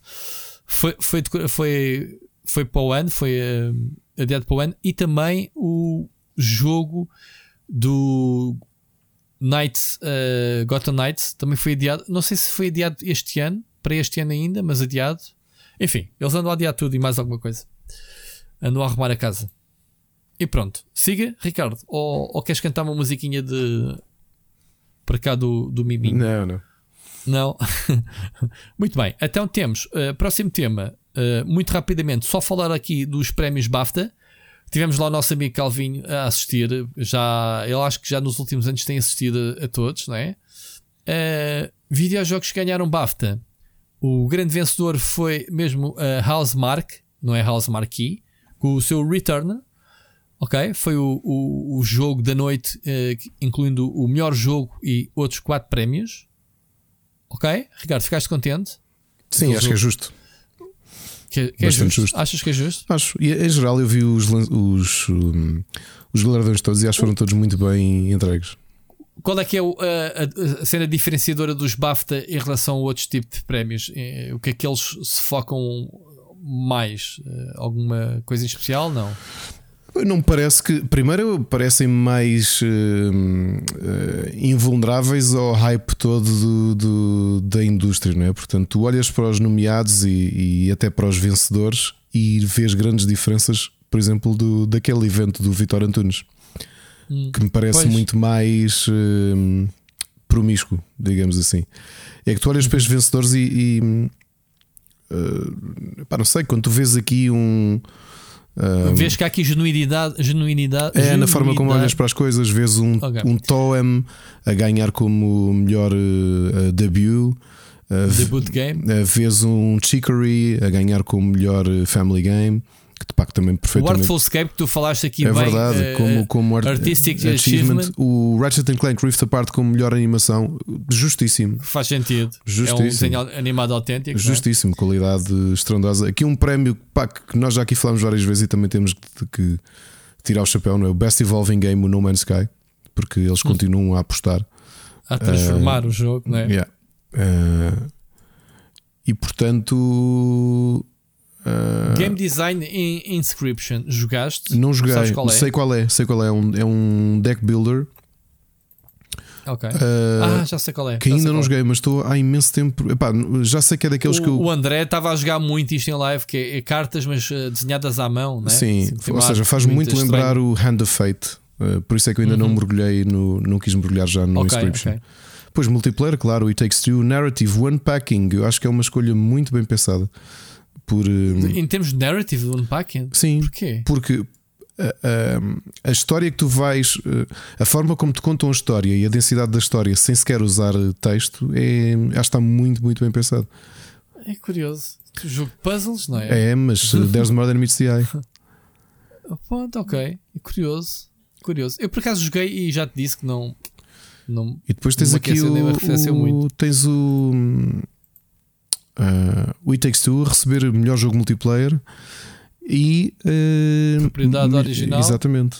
É, é, é, é- é isto que eu sinto dos BAFTA. Parece muito mais olhar para, o, para os lançamentos com uma perspectiva artística do que propriamente o hype todo de agora temos de ter aqui o Deathloop não sei quantas vezes porque vendeu imenso ou sei lá. O que é que, o que, é que tínhamos ano passado?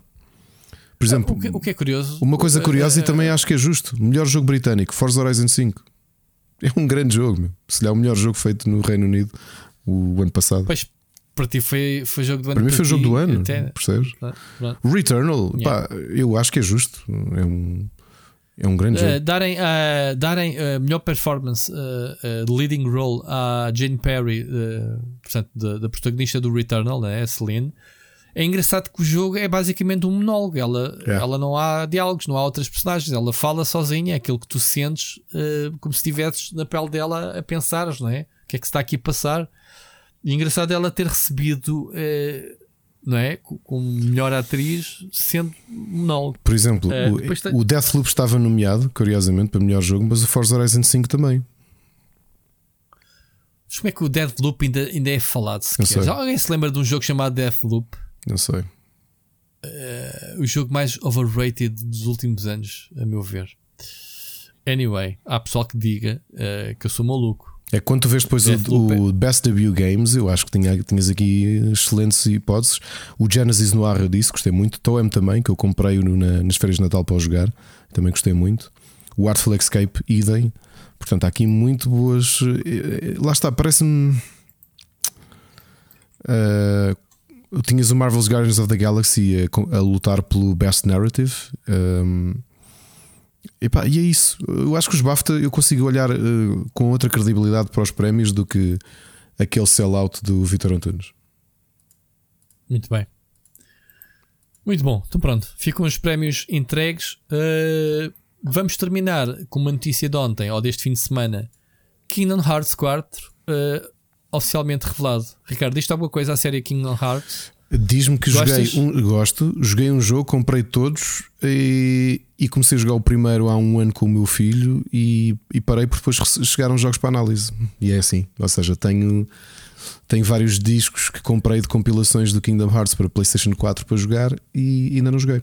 É Não isso. estás tramado, porque sabes que o Kingdom Hearts tem das histórias mais what the fuck Yeah, da indústria dos videojogos e tu pronto, não vais perceber nada. Mas como o do 4 jogo em também si, isto foi quanto mais- anunciado agora, isto é para sair que em 2028 ou 29, se calhar. Não? é? Espera aí, tens muito tempo para jogar. Ah. Sim, se- considerando que o Kingdom Hearts 3 foi adiado, sendo adiado, sendo adiado, adiado, até. até Já espero que o meu filho Até- mais velho vá para a faculdade e depois eu jogo o Kingdom Hearts. Ahm, mas pronto, foi anunciado sem nada, sem nada de especial.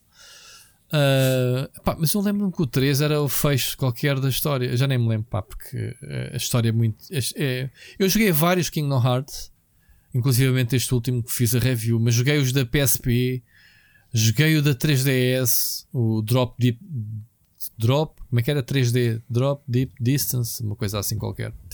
Ahm, tecnicamente são jogos muito giros, sistemas de combate muito giros. Obviamente, este clash de mundos da Disney com, com, com os jogos da Square Enix eh, funcionam muito bem, não é? isso, isso não há dúvida.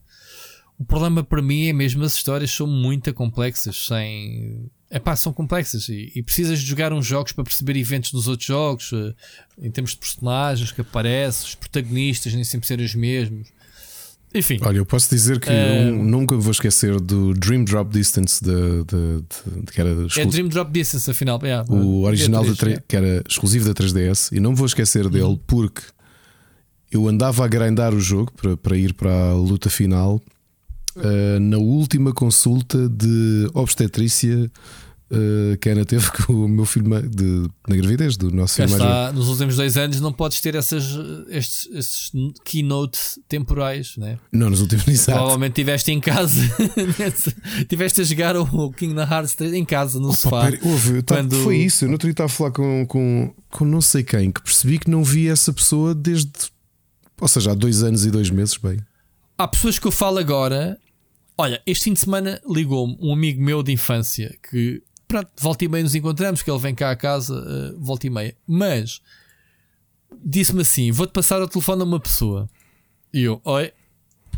Começa a falar comigo, tal? Como é que é? Lembras-te de mim? Não sei o quê, pá, pela voz, mas começares a cantar, não sei o quê, eh, o gajo, ah, não sei o quê, não sei o quê, assim, tipo a dar-me baile. E eu, caraças. Até que ele me diz assim: Tem, não te lembras das nossas jogatanas nas tardes do Amiga, no Sensible Soccer? Eu assim, man, ainda assim eu tinha sempre a casa cheia. Quem é? Depois ele lá me diz o nome dele, é Phonics. Então eu dizia: Estamos gente, caraças, a gente não se viu assim há tão pouco tempo. Ele dizia assim: Sim, a última vez que, que tivemos juntos moravas no Cacém. Ricardo, eu moro em Massamá há 15 anos. Eu- Eu moro desde 2007 eh, em Massamá, portanto, a dizer assim, ainda estavas no Cacém, a última vez me encontrei com ele. Portanto, para tu veres, há 15 anos que eu não vi esse gajo e parecia que tinha sido tipo ontem. Amigos de infância eh, tens sempre essa, essa noção de que estão lá quando tu um dia quiseres falar com eles, não é? Enfim.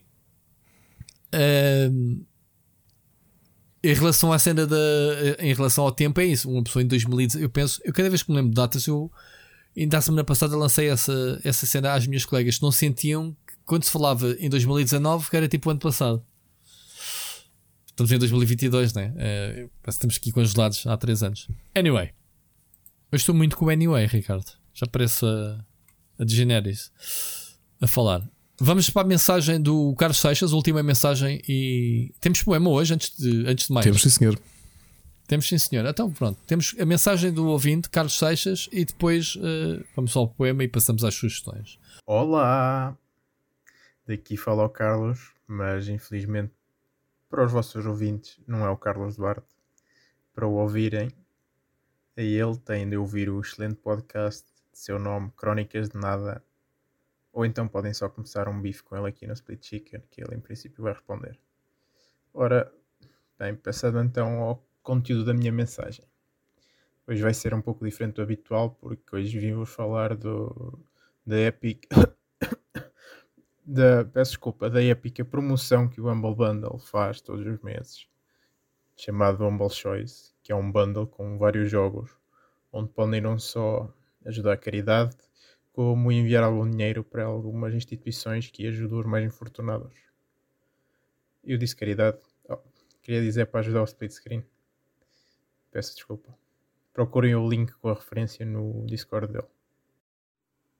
Se são como eu e não estão interessados em jogar os jogos no lançamento, que acho que é cada vez mais uma realidade, pelos motivos que todos sabemos, então por cerca de 10 euros por mês podem ter acesso a vários jogos, uns mais conhecidos que outros, mas quase sempre com qualidade.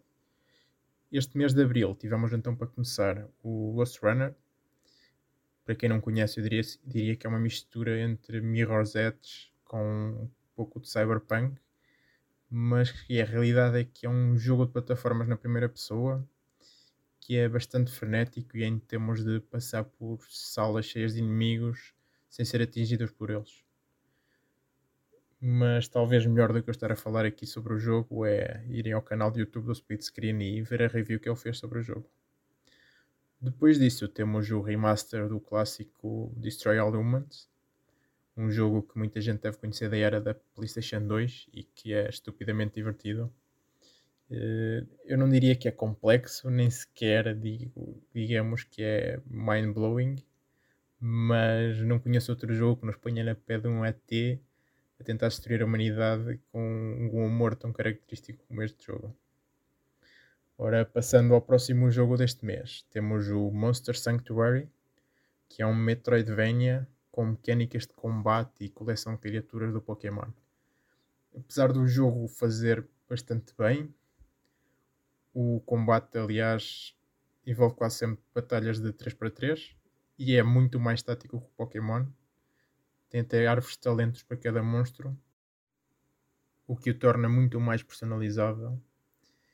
No entanto, tem alguns problemas nas mecânicas de Metroidvania. É muito fácil aceder a áreas onde não é suposto irmos e encontrar criaturas muito fortes que vão tornar a curva de dificuldade elevada. No entanto, recomendo experimentarem porque o jogo tem, tem potencial e, e a experiência pode ser diferente para cada um. O próximo jogo deste mês é o Kill Squad, que é um action RPG que saiu recentemente em Early Access. É um pouco como o Diablo, mas tem ali alguns elementos de MOBA. O, o jogo é PvE cooperativo e as animações e os controles são muito bons e responsivos. No entanto, senti que era um pouco repetitivo e não joguei assim muito. Tenho de confessar que joguei também sozinho e o jogo é suposto ser jogado em co-op. Mas tendo em conta que tem reviews very positivos no Steam, eh, penso que deve ser do agrado da generalidade das pessoas. E, e talvez tenha sido isso que me faça ter achado ser demasiado repetitivo. Depois temos outro jogo co-op, que é o Rogue Heroes Ruins of Tazos que se explica muito facilmente dizendo que é um Legend of Zelda, do estilo 2D antigo, tipo Link's Awakening, uh, mas se fosse co-op. E, e, bom, penso que é literalmente isso, incluindo muitas das mecânicas antigas que durante os anos foram evoluindo, como por exemplo o combate, que é sempre muito simples e não passa dali. Mas estes jogos co-op depende sempre também muito de com da companhia com que jogam o jogo e acho que o jogo é bom o suficiente para tirarem algumas horas de diversão dali. A seguir, e para acabar muito rápido, temos o Rain que me parece uma visual novel com elementos de política. Não me chamou a atenção e eu não, não instalei o jogo. Se alguém quiser aqui do jogo, me contacte no Discord. Uh, o penúltimo jogo é então um jogo que eu não conhecia e que me surpreendeu muito, chamado Chicken Police, que é uma aventura gráfica com ambiente no ar, em que controlamos um detetive num mundo em que as pessoas têm corpos de pessoas e cabeças de animais. É um bocado estranho, eu sei, mas o jogo é muito bom. Tem, tem uns interrogatórios muito bem feitos, tem alguns mini-jogos dentro da aventura, e, mas acho que a história é que nos deixa ali agarrados. Ainda não acabei o jogo, mas espero acabá-lo em breve. Para finalizar, o último jogo deste mês é o Naruto to Boruto Shinobi Striker. Acho que disse isto bem. Isto é meio japonês, mas acho que disse bem. É um jogo de luta. hum, penso ser semelhante aos jogos anteriores da série, mas este tem uma componente online como base do jogo. E, e como já é norma, o jogo tem imensos DLCs eh, com personagens que eu não percebi muito bem para que é que eram necessárias, porque o, o pouco tempo que joguei do jogo foi sempre com a personagem que tive de criar no início do jogo.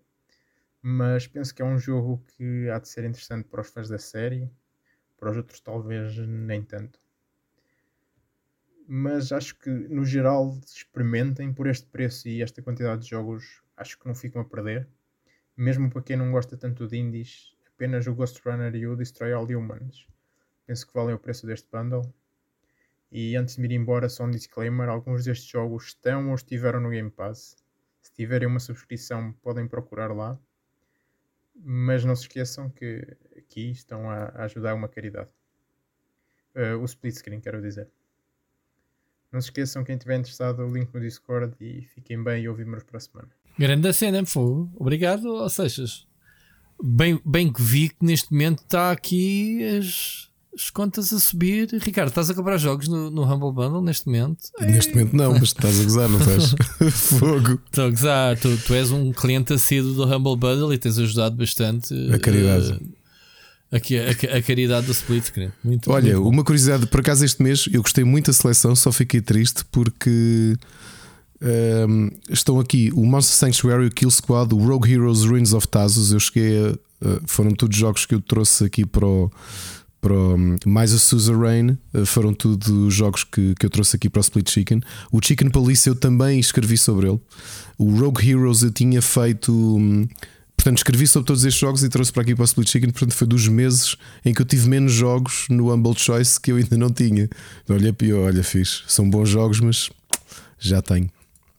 Portanto, onde eventualmente ir parar aqueles bundles que nós fazemos aqui para, para a malta. Muito bom.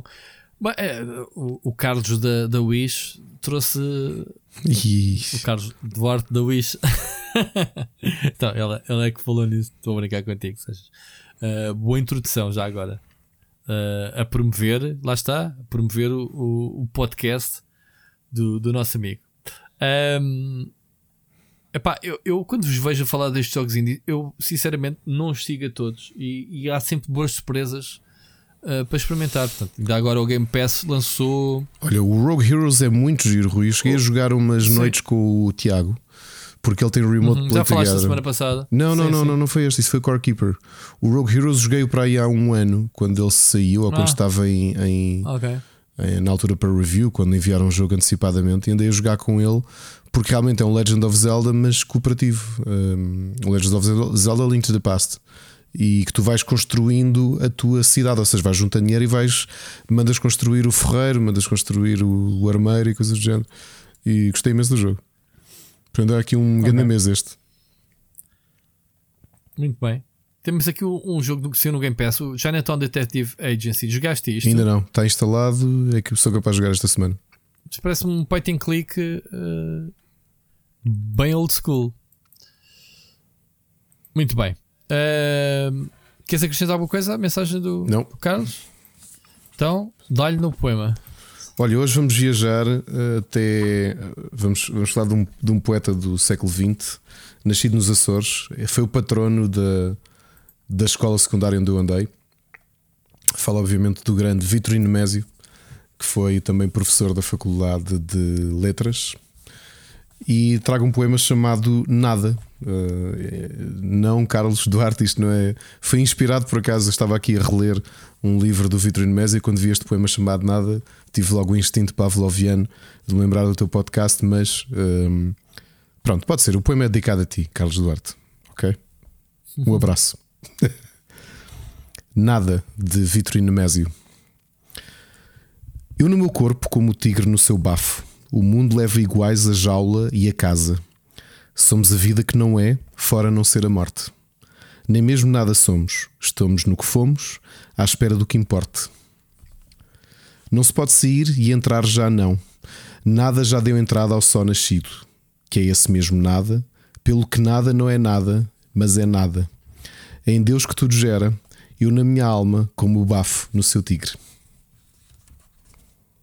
Grande Vitorino Mésio, que nos deixou Muito bem. há 44 anos. Muito bem. E o que é que se trata?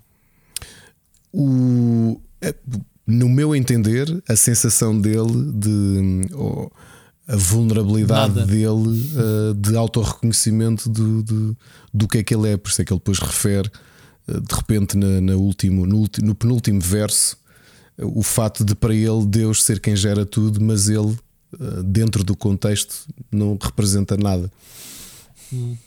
Exato. Todos nós somos uma infinidade, não é? Agulha no palheiro. Muito bem. Ricardo, vamos às sugestões. Vamos ser Finalmente. senhor. Vamos lá, para o gameplay.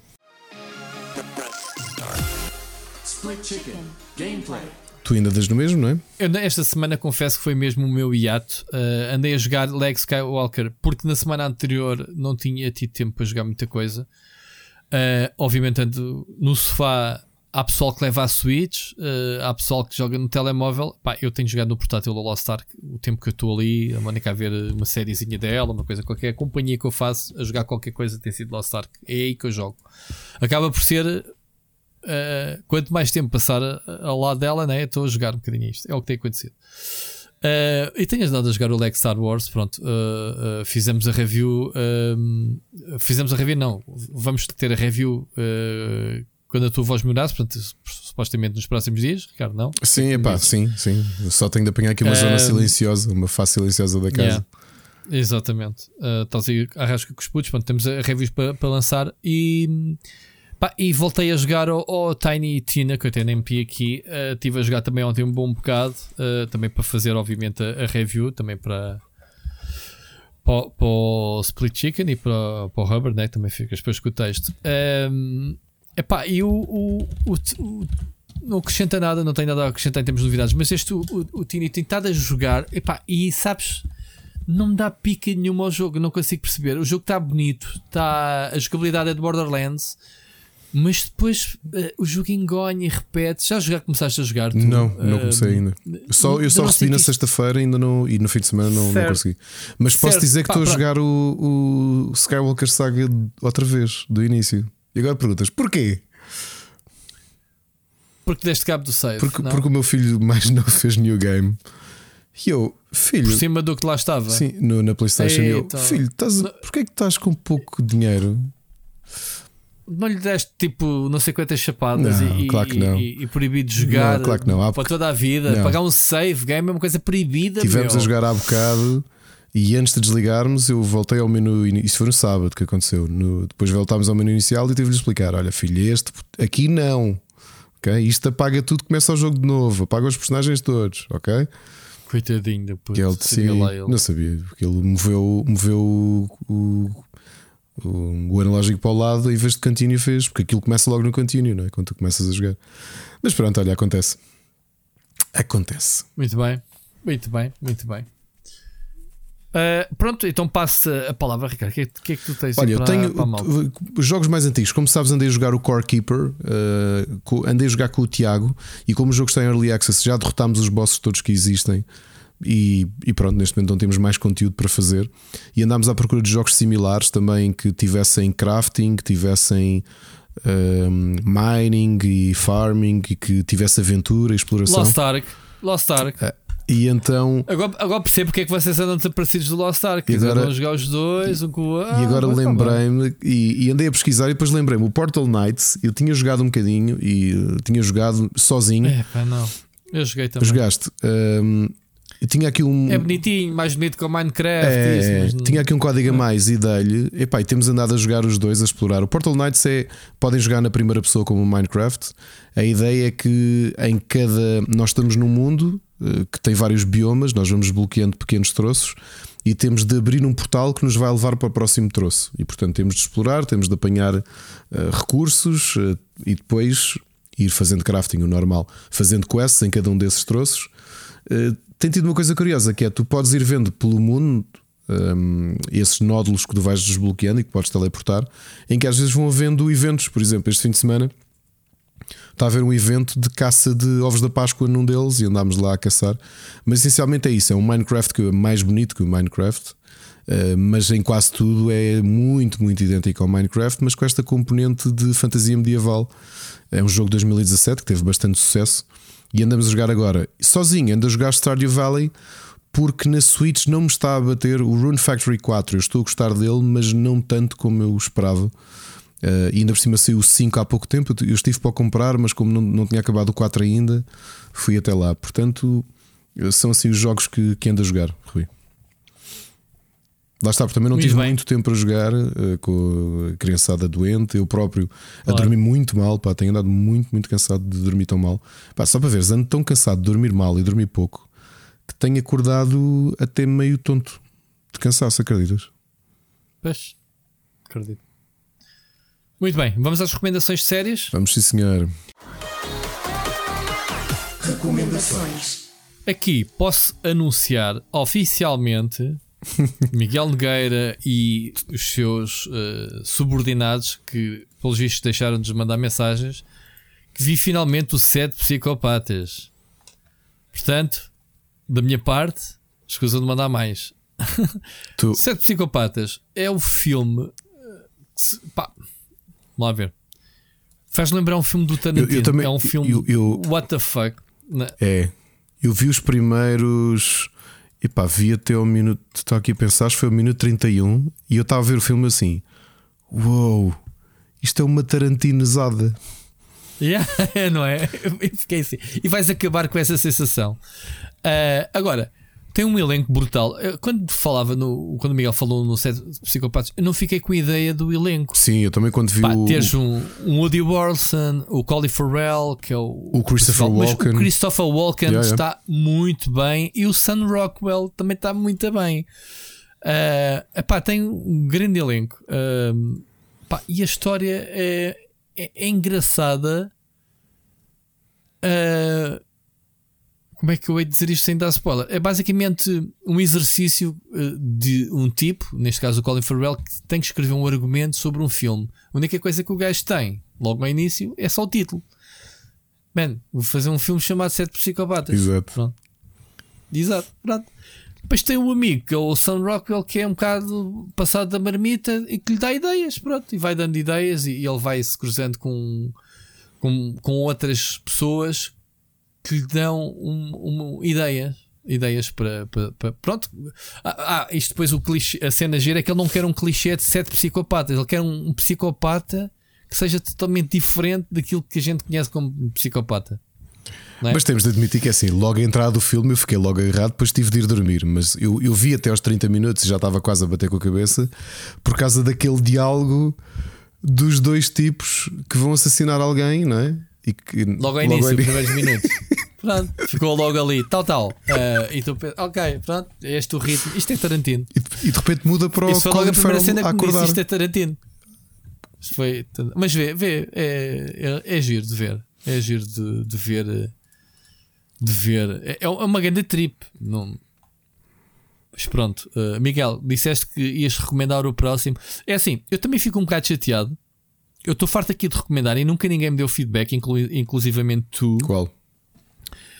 Que é ver o Man from Earth. Pronto, estou farto de falar é neste verdade. filme. Tens sim, que eu não posso, não posso, infelizmente, não posso dizer nada sobre Só estraga, o filme. Né?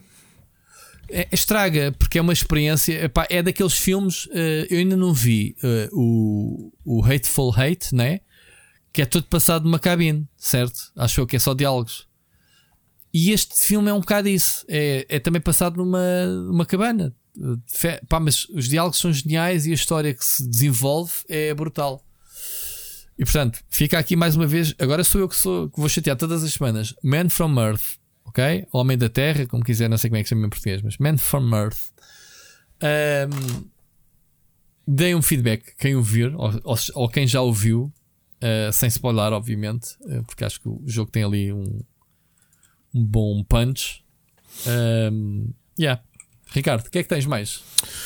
Ah, eh, já agora eu não acabei. Já conteste ah, o Moon Knight, Moon, não é? Moon Knight comecei, adorei, vi os dois episódios e se calhar eu vejo uma perspectiva diferente da tua. Eu não conheço a personagem, okay. ou pouco que eu conheço. Mas gostei muito. A interpretação do gajo está do eh, caraças, não está? Da interpretação dele. Muito eh, boa mesmo. Epá, e a personagem tanto. Epá, eu adoro a voz do além. Sabes? Sim. Tipo, O efeito sonoro da voz. sim, eu, eu ia sendo, oh, we have the, Eu vi aquilo com fones. we have the stupid one again. Epá, é tão bom, é tão bom. Ahm, a voz do, do- do- Pronto, a voz, não interessa. Quem, quem, quem viu sabe o que eu estou a falar. É muito fixe. Ah, Estou ansioso. Quarta-feira temos novo episódio, né? Ahm, pronto, o meu problema com as séries semanais é isto. Eu vejo, fico a pica toda e depois tenho que esperar uma semana. Já me deixei disso. Mas pronto, séries da Disney. E comecei a ver, pronto, a minha sériezinha de, de devorar o Snowpiercer. eu Ah, também vou acabar. Eu também vou acabar. Eu parei. tanta piada. É isso, eu também parei na segunda, perdi a pica. Mas vou acabar. Uh, Acabei no mas segundo pronto, vou episódio. continuar. Vou, eu vou para aí no terceiro ou quarto É, episódio. epá, eu perdi muito o com- no segundo, no segundo ou terceiro episódio. Perdi muito o Ah, deixa- Uh, quero ver o que, é que, que é que vai acontecer. Bom, siga, Ricardo. Meus caros e minhas caras, Melhor série da Apple TV é. a melhor série do ano, e podem, podem apontar aqui que vai ser nomeado para Emmys o ano que vem. Ok? Ouviram aqui primeiro. Severance, eh, realizado e co-criado por Ben Stiller.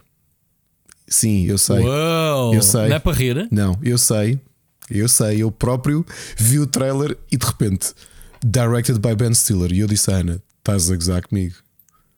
Só pa- Às vezes é assim. o que é que se passou aqui?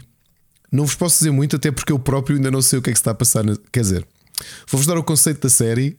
Se me perguntarem o que é que está a acontecer, eu Isto ainda. é tipo a cabeça do John Malkovich? Ou o que é que é? Não. Não, é Olha também o Christopher Walken também, ok. Elenco o brutal. Adam Scott, eh, quem, que é o protagonista. Eh, provavelmente lembram-se dele do tanto do Big Little Lies, mas também eh, do Good Place, mas sobretudo do Parks and Recreation. Eh, temos Patricia Arquette, Christopher Walken e John Turturro. São assim os nomes mais sonantes. O que é que se passa em Severance?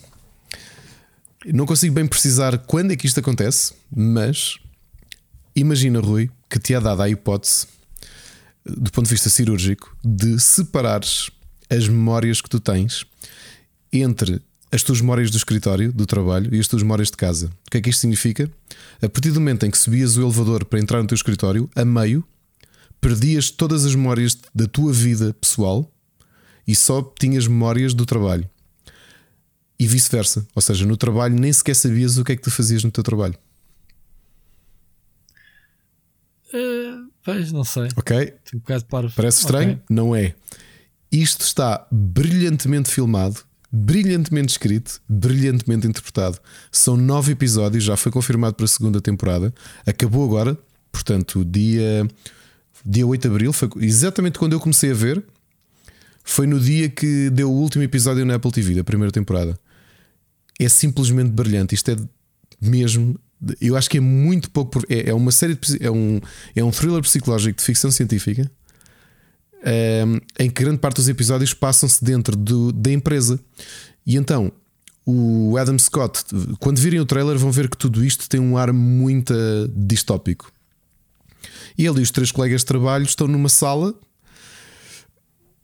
a fazer uma coisa num- em computadores antigos, cada um deles, e não se cruzam com mais ninguém que trabalhe lá.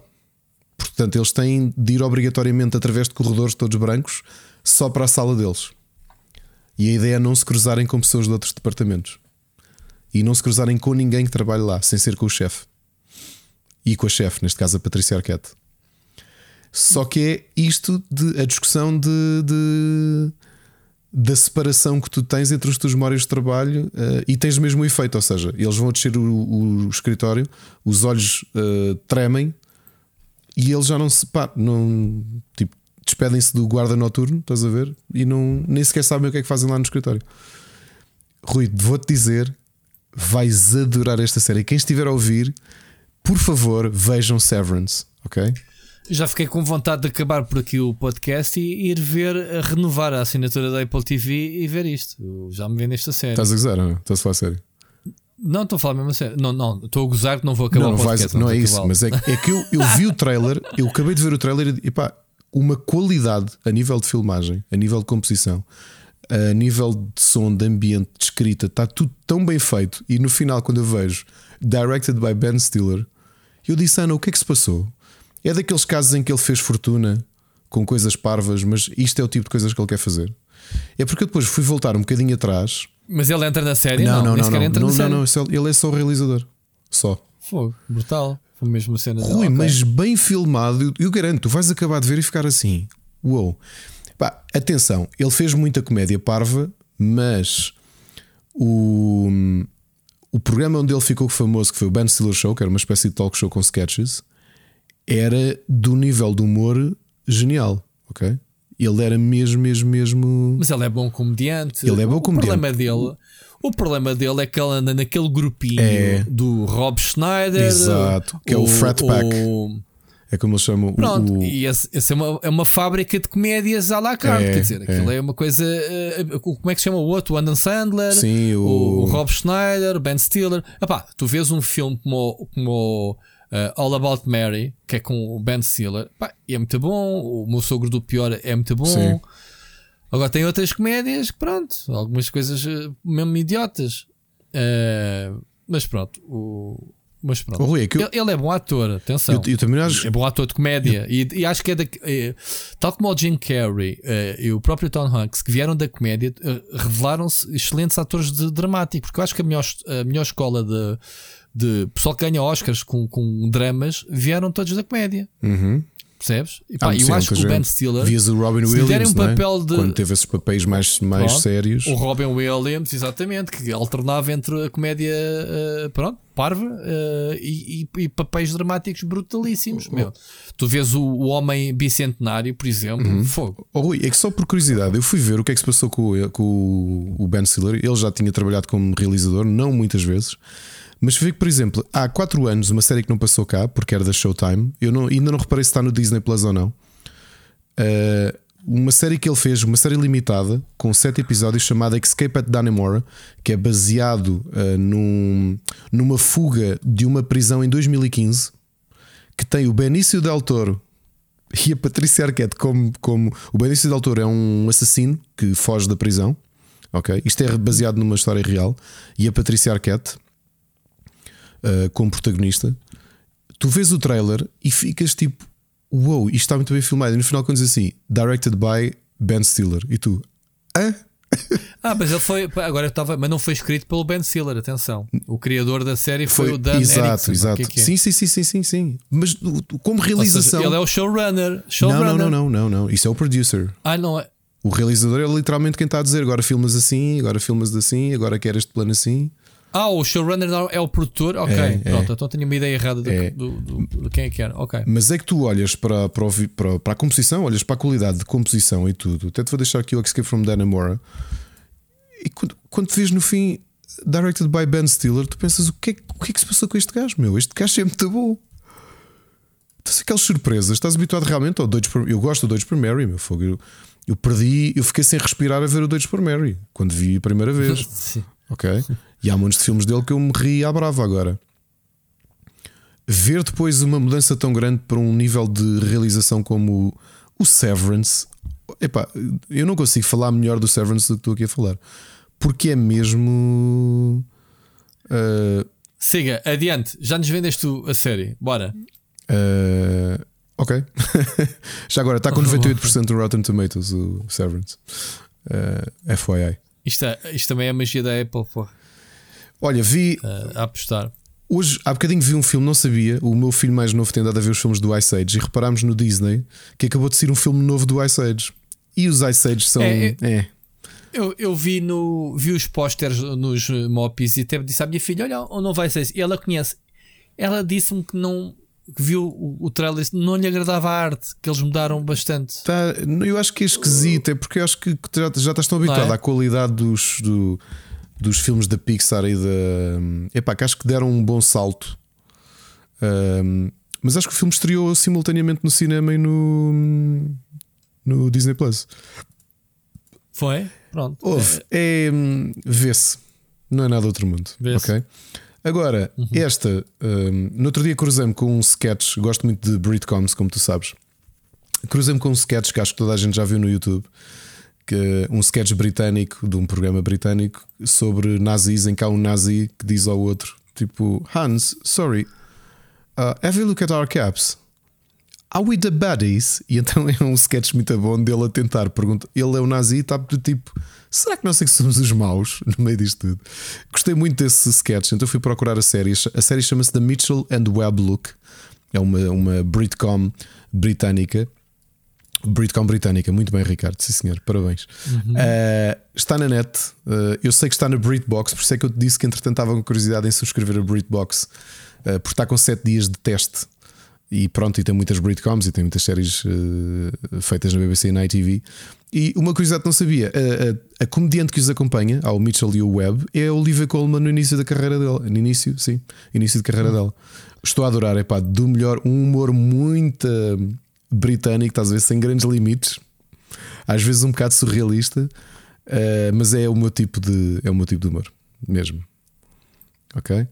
Olha, vamos saltar aqui para uma coisa que nunca fizemos em termos de sugestões. Eu vou ter que fazer, porque estou muito. Já tinha feito aqui uma vez uh, de uma coisa parecida, que eram os, os, os comandos parecidos com os Joy-Con da Geotech. Entretanto, como já falámos aqui, tiveram que ser descontinuados por. Um, ehm, uh, Season Desist da Nintendo, mas recebi, aliás, os meus filhos receberam de prenda um, da, um, o, o, o, o Split Pad Pro da Hori, que é oficial da Nintendo Switch, ok? Uh, receberam, okay. receberam a edição Sonic para quem não está a ver o que é que é o split pad, são comandos, ou seja, do ponto de vista ergonómico, imaginem que cortaram um pad Pro em dois e que eles transformam em, em Joy-Cons, ou seja, encaixam as duas metades na, na, na Switch. Eu vou dizer uma coisa, Rui. Eu que achava os, os Joy-Cons da, da Geotech confortáveis porque eram arredondados, estes, epá, o conforto a jogar nestes comandos é estrondoso. Portanto, Uh, se quiserem pesquisar, eles estão o par, portanto, ele vem em conjunto. É um produto oficial Nintendo uh, da Ori. Uh, a versão simples, que tem só, é só colorido, um, acho que conseguem comprar a 45 euros nos retalhistas cá. Uh, se quiserem as versões, eles têm umas versões comemorativas: tem a de, de Mega Man, tem a de Sonic, tem a Monster Hunter e essas já vão para os 60, 50 euros. Acho Isto é muito, muito bom aspecto. Isto é uma boa opção para quem tem Drift nos, oh, Rui, nos o, o, que eu digo é- Eles licenciaram também a tecnologia Drift por esse comando. não, não, não, não. Olha, os botões com uma ótima resposta, mas os comandos da Ori também são bastante bons, portanto, não são comandos baratos e esses são mesmo licenciados pela própria Nintendo. Os analógicos são bastante bons. O conforto do comando, só para veres, deve estar a ver aí a foto. Uh, eles têm uh, atrás, se vires a, a, fotografia traseira, tens inclusivamente no canto onde, onde tens a dobra para encaixar os comandos na mão, por isso é que eles são extremamente confortáveis. Tens dois comandos turbo que tu podes uh, customizar para alguns jogos. Ou seja, para ficares com os triggers okay. atrás, quase como se fossem os botões de. de hum, como é que Isto parece ter mais botões que o próprio. Tem, tem, tem mais botões que o, que o Joy-Con. Tem, sim, senhor. Uh, a nível de conforto, é pá, digo-te, muito mais confortável que os Joy-Cons. Os Joy-Cons são muito estreitos para. Um, mesmo pegando na Switch. Acho os Joy-Cons muito estreitos e, e, não são muito confortáveis. Normalmente ficas com as mãos um bocado dormentes. E, e estes funcionam, funcionam a solo bem? Funciona só. Houve. E é, não é preciso cá fazer pairing de Bluetooth nem nada. Como isto é um produto oficial, é literalmente encaixar. E se vires, tem ali uma coisa okay. curiosa: que ele tem aquele suporte atrás que é para dar ainda maior sustentabilidade ao, ao ecrã. Já reparaste? Ou seja, não treme. Como tu ficas com a consola mais larga, porque os próprios comandos, é, pá, é como te digo, é um, é um comando Pro, um Switch Pro cortado ao meio, em que passa a ser, uh, passa a ser quase Joy-Con. Portanto, ficas com a consola mais larga do que é suposto. Opa, mas muito mais. Dá para encaixar um no outro e fazer um, um, um comando Pro? Si? Não, não, não, isso não dá. Isso não dá. Nem com a coisa ao meio, com a divisória ao meio? Ah, deixa eu ver, para lá. Não, não sais daí, vai, vai entretendo os nossos ouvintes. Não, mas uh, faz sentido porque o, o, os Joy-Cons tens uma, um suporte que não precisas estar a jogar encaixado na, no tablet. Podes jogar sozinho. Portanto, supostamente esse também traz. Aliás, eu estou a ver a imagem atrás, Ricardo, tu é que ainda não viste. Vai lá à caixa buscar o resto do, do comando. Tu tens a cena ao meio, central, para encaixar as duas, as dois, as dois Joy-Cons. Estou a ver aqui no, num boneco. Esta altura ele está à procura da caixa que já foi para o lixo com o, resto dos acessórios. Já foi para o lixo, sim senhor. Já? já? Mandaste a caixa para o lixo. Mas não tinha lá nada disso. Acho que isto é a base do. Não pode ser. Olha aí o desenho que eu te meti. Não pode ser, porque a base, a base central não tem não, nada não, a ver. não, não, o meu não tem isto. Acho que isto é uma base de carregamento isolada. É um acessório à parte. É, deve ser uma versão à parte, porque a minha é. mas estás a são ver, só os dois comandos. mas Sim, estás a sim. ver que eles en- mas estás a ver que eles encaixam Tô, tô. nessa cena, tal como o comando original. Tô. Não, este aqui, este aqui são dois Joy-Cons, portanto, quanto muito podes ligar ao, à base do, do centro do Joy-Con. E ficas com, com um Pro. Aliás, vai falando. Ok. Ok. Então, vou Experiência- queres que eu canto? O, Experiência o-. Não, não, isto é. Isto é hum, Mas por acaso o, o comando tem bons, é robusto, eh, tem peso. eh, não é muito. Ou seja, Ah. o que tu notas é é de boa qualidade. O plástico e os botões são de muito boa qualidade, mas são extraordinariamente leves. Os triggers são e muito. treme bastante? Não. Treme bem. Uma coisa curiosa: os triggers são muito confortáveis, ou seja, não ah, notas que vais ter alguma dificuldade a estragá-los, porque o ângulo, ou seja, a- a distância que tu fazes de mola a carregar não é muito distante, ou seja, ele é mesmo muito, muito ah, natural a carregar. Ok. Estás a perceber? Os botões todos fazem mais lembrar. por exemplo, os shoulder buttons aqui fazem mais lembrar os, os da Super Nintendo. São bastante confortáveis e bastante. Ok, mais uma pergunta. Com os Joy-Cons estes Joy-Cons encaixados na Switch e encaixada no Dock Station, tudo funciona bem? Joy... Encaixa? Na Dock, na dock Station? ou tens Não, não, não, perfeitamente. Não, não. Eles neste momento estavam lá encaixados. Eles só são mais largos. Não são. Não te. Não interferem em nada. Ok. Epá, mas fica muito confortável a consola, porque lá está, eles são mais leves que os Joy-Cons e são mais largos. E ergonomicamente eles encaixam na mão. Estás a perceber? Porque tem este formato do, do, do, do Comando Pro. Olha, uma grande compra, fica muito em conta comparando com comparado com, com, pá, com o preço de uma com o preço dos Joy-Cons e eu acho que se não necessitam de algumas pá, porque isto não deve Joy-Cons custam 70 parrecs ainda. são 72 euros. 72 na o par, não é? Uh, Estás a ver uma O cor, par. estás a ver a cor que ninguém quer, não é? Que é o, o fluorescente. Sim, laranja e roxo Sim. e verde e roxo. Pois, Se quiseres ir para as cores normais, arrotas. uh, epá, olha, acho esta uma ótima opção. Uh, Digo-vos já que já encostei os meus Joy-Cons de vez, porque é muito. Estes Ori são mesmo muito, muito bons. Epá, e lá está. Mas há, há dando feedback se, se começar a fazer drift Yes, isso. I will. I O will. pessoal quer, quer saber é se isso também bomba nas horas nas curvas do drift. Exato, exato. Mas sabes que há aqui uma sugestão diferente. Sim. Ah, e devemos trazer mais, ah, mais sugestões. Ahm, ah, posso já adiantar até que esta semana vou, vou trocar de monitor e depois também dou É feedback. lá, Ah, estamos cheios de dinheiro. sim, não é dinheiro, não, é parceria da, da AOC. Ah. Ahm, um dos meus monitores é da AOC desde que abri o canal e eles contactaram-me a dizer: Olha, está na hora de entregar esse monitor. Temos aqui outro. Eu, ah, ok. Muito bom, olha. E depois logo, logo, logo dou feedback. Olha, Muito mais bem. uma sugestão: os Nazareth, eh, os velhinhos Nazareth que já andam no ativo desde 68, vão lançar um álbum novo esta sexta- sexta-feira chamado Surviving the Law. Já não com o, com o vocalista original, eh, tem um vocalista novo desde 2013. E para quem não se lembra, quem são os Nazareth, eh, eram aqueles senhores que tinham essa balada que todos nós ouvimos, excelente para mamar na boca, o Love Hurts, que já era de si próprio uma cover, não era original deles, mas foram eles que tornaram a música Certo. famosa. Lembras Love Hurts? Pronto, dos Nazareth. Eles regressam esta sexta-feira. Acho que este é o 20 álbum. eh, e já vão com 30, 35, não, não, 54 anos de carreira. Ahm, mas estão aí para as curvas. Uma sugestão diferente, eh, somente para quem tem, para quem tem filhos, anda a ler o autor de escrita infantil mais vendido dos últimos anos, dos últimos 10 anos, que curiosamente todos nós conhecemos porque é um excelente humorista. Estou a falar do David Williams, que é uma- um dos dois que criaram Little Britain. Tu chegaste a ver o Little Britain?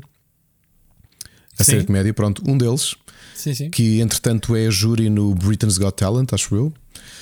Ele é o escritor infantil mais vendido dos últimos 10 anos. Uh, e está, todos os livros dele estão traduzidos para português. Eu ando a ler um dos grandes sucessos dele, que é o Gangsta Granny. Em português é a vozinha gangster. O meu filho é que começou a ler, oferecemos-lhe o livro. Eu vou-te dizer uma coisa: gosto muito da escrita dele, porque acho que ele tem duas camadas de piadas da forma como escreve as histórias, que é os miúdos não apanham todas as piadas que estão ali a ser eh, ditas, ok? Uh, e é muito, muito, muito humorístico. E para quem tem filhos, já em, na primária, especialmente a partir do terceiro ano, que já leiam com, com alguma. Porque os livros também são grandes, são 240 páginas, 250 páginas de texto, com algumas ilustraçõezinhas poucas pelo meio. Uh, mas o David Williams, muito, muito engraçado a escrever. Ele é um brilhante humorista, sempre foi. E achei curioso como é que ele conseguiu transitar daquele humor um bocado agressivo que ele tinha uh, para esta versão, para escrever livros para crianças que são bons livros, falam de bons temas e ao mesmo tempo têm muito boas piadas ali pelo meio. Portanto, se têm, se querem uma sugestão do que oferecer a sobrinhos ou sobrinhas, primos, primas, filhos, filhas, ofereçam-nos o livro David Williams, acho que vale muito, muito a pena. Okay? E leiam já agora. Eu ando a ler a divertir-me imenso. Sem qualquer vergonha de estar a ler um livro uh, destinado a crianças, porque lá está. Muito Há bem. camadas aqui Uma vozinha que, que assalta casas, está bem, pela capa. É, é, eh, aquilo, a história é simples e, portanto, depois lê- lês aquilo pelos olhos de um adulto. O protagonista é o Ben, que os pais, todas as sextas-feiras, o mandam para casa da avó porque não o querem aturar. Ok.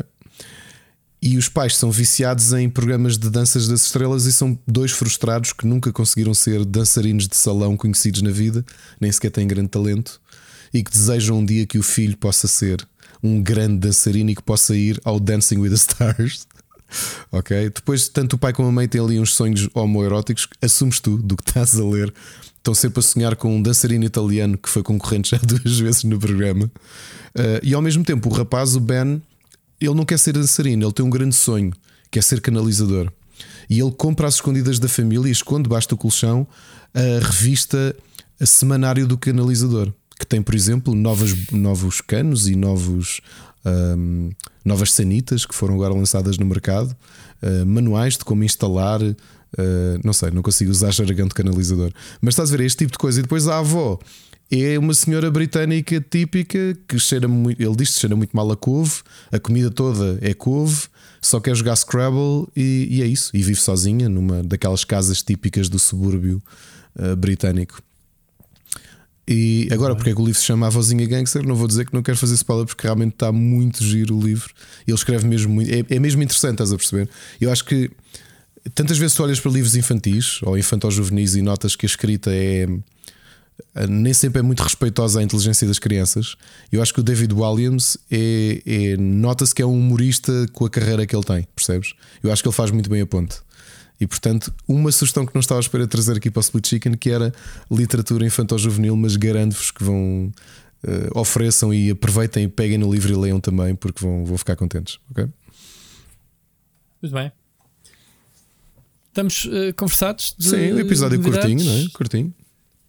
Curtinho, 3 horas. Falámos muita coisa mesmo assim. Boas mensagens dos ouvintes. Obrigado, malta, mais uma vez. Não se esqueçam, mandem mensagens sempre. Estas últimas semanas não temos recebido muita coisa. Hoje eh, compôs. Eh, é isto. O programa é feito com, com vocês. Eh, ansiosíssimo para saber o próximo episódio da, da novela mexicana eh, Miguelito e Carlitos. Ricardo, eh, é isso. Eu acho- Ouvintes para a semana. Eu- eu- Semi-spoiler, eu acho que vão descobrir que, sei lá, o- eles são irmãs. Irmãos gêmeos Irmãs. separados à, à nascença. Irmãs. Irmã- são irmãs, Ir- são irmãs nas- separadas à Irmãs nascença. gêmeas separadas, à, na- gêmeas separadas à nascença, mas com uma diferença de 12 anos de idade. 12 anos uma da outra. Muito Fogo. bom. Grande argumento. Já viste? Muito bom mesmo. Olha, ouvimos para a semana, amigo. Ouvimos Grande para a abraço. semana.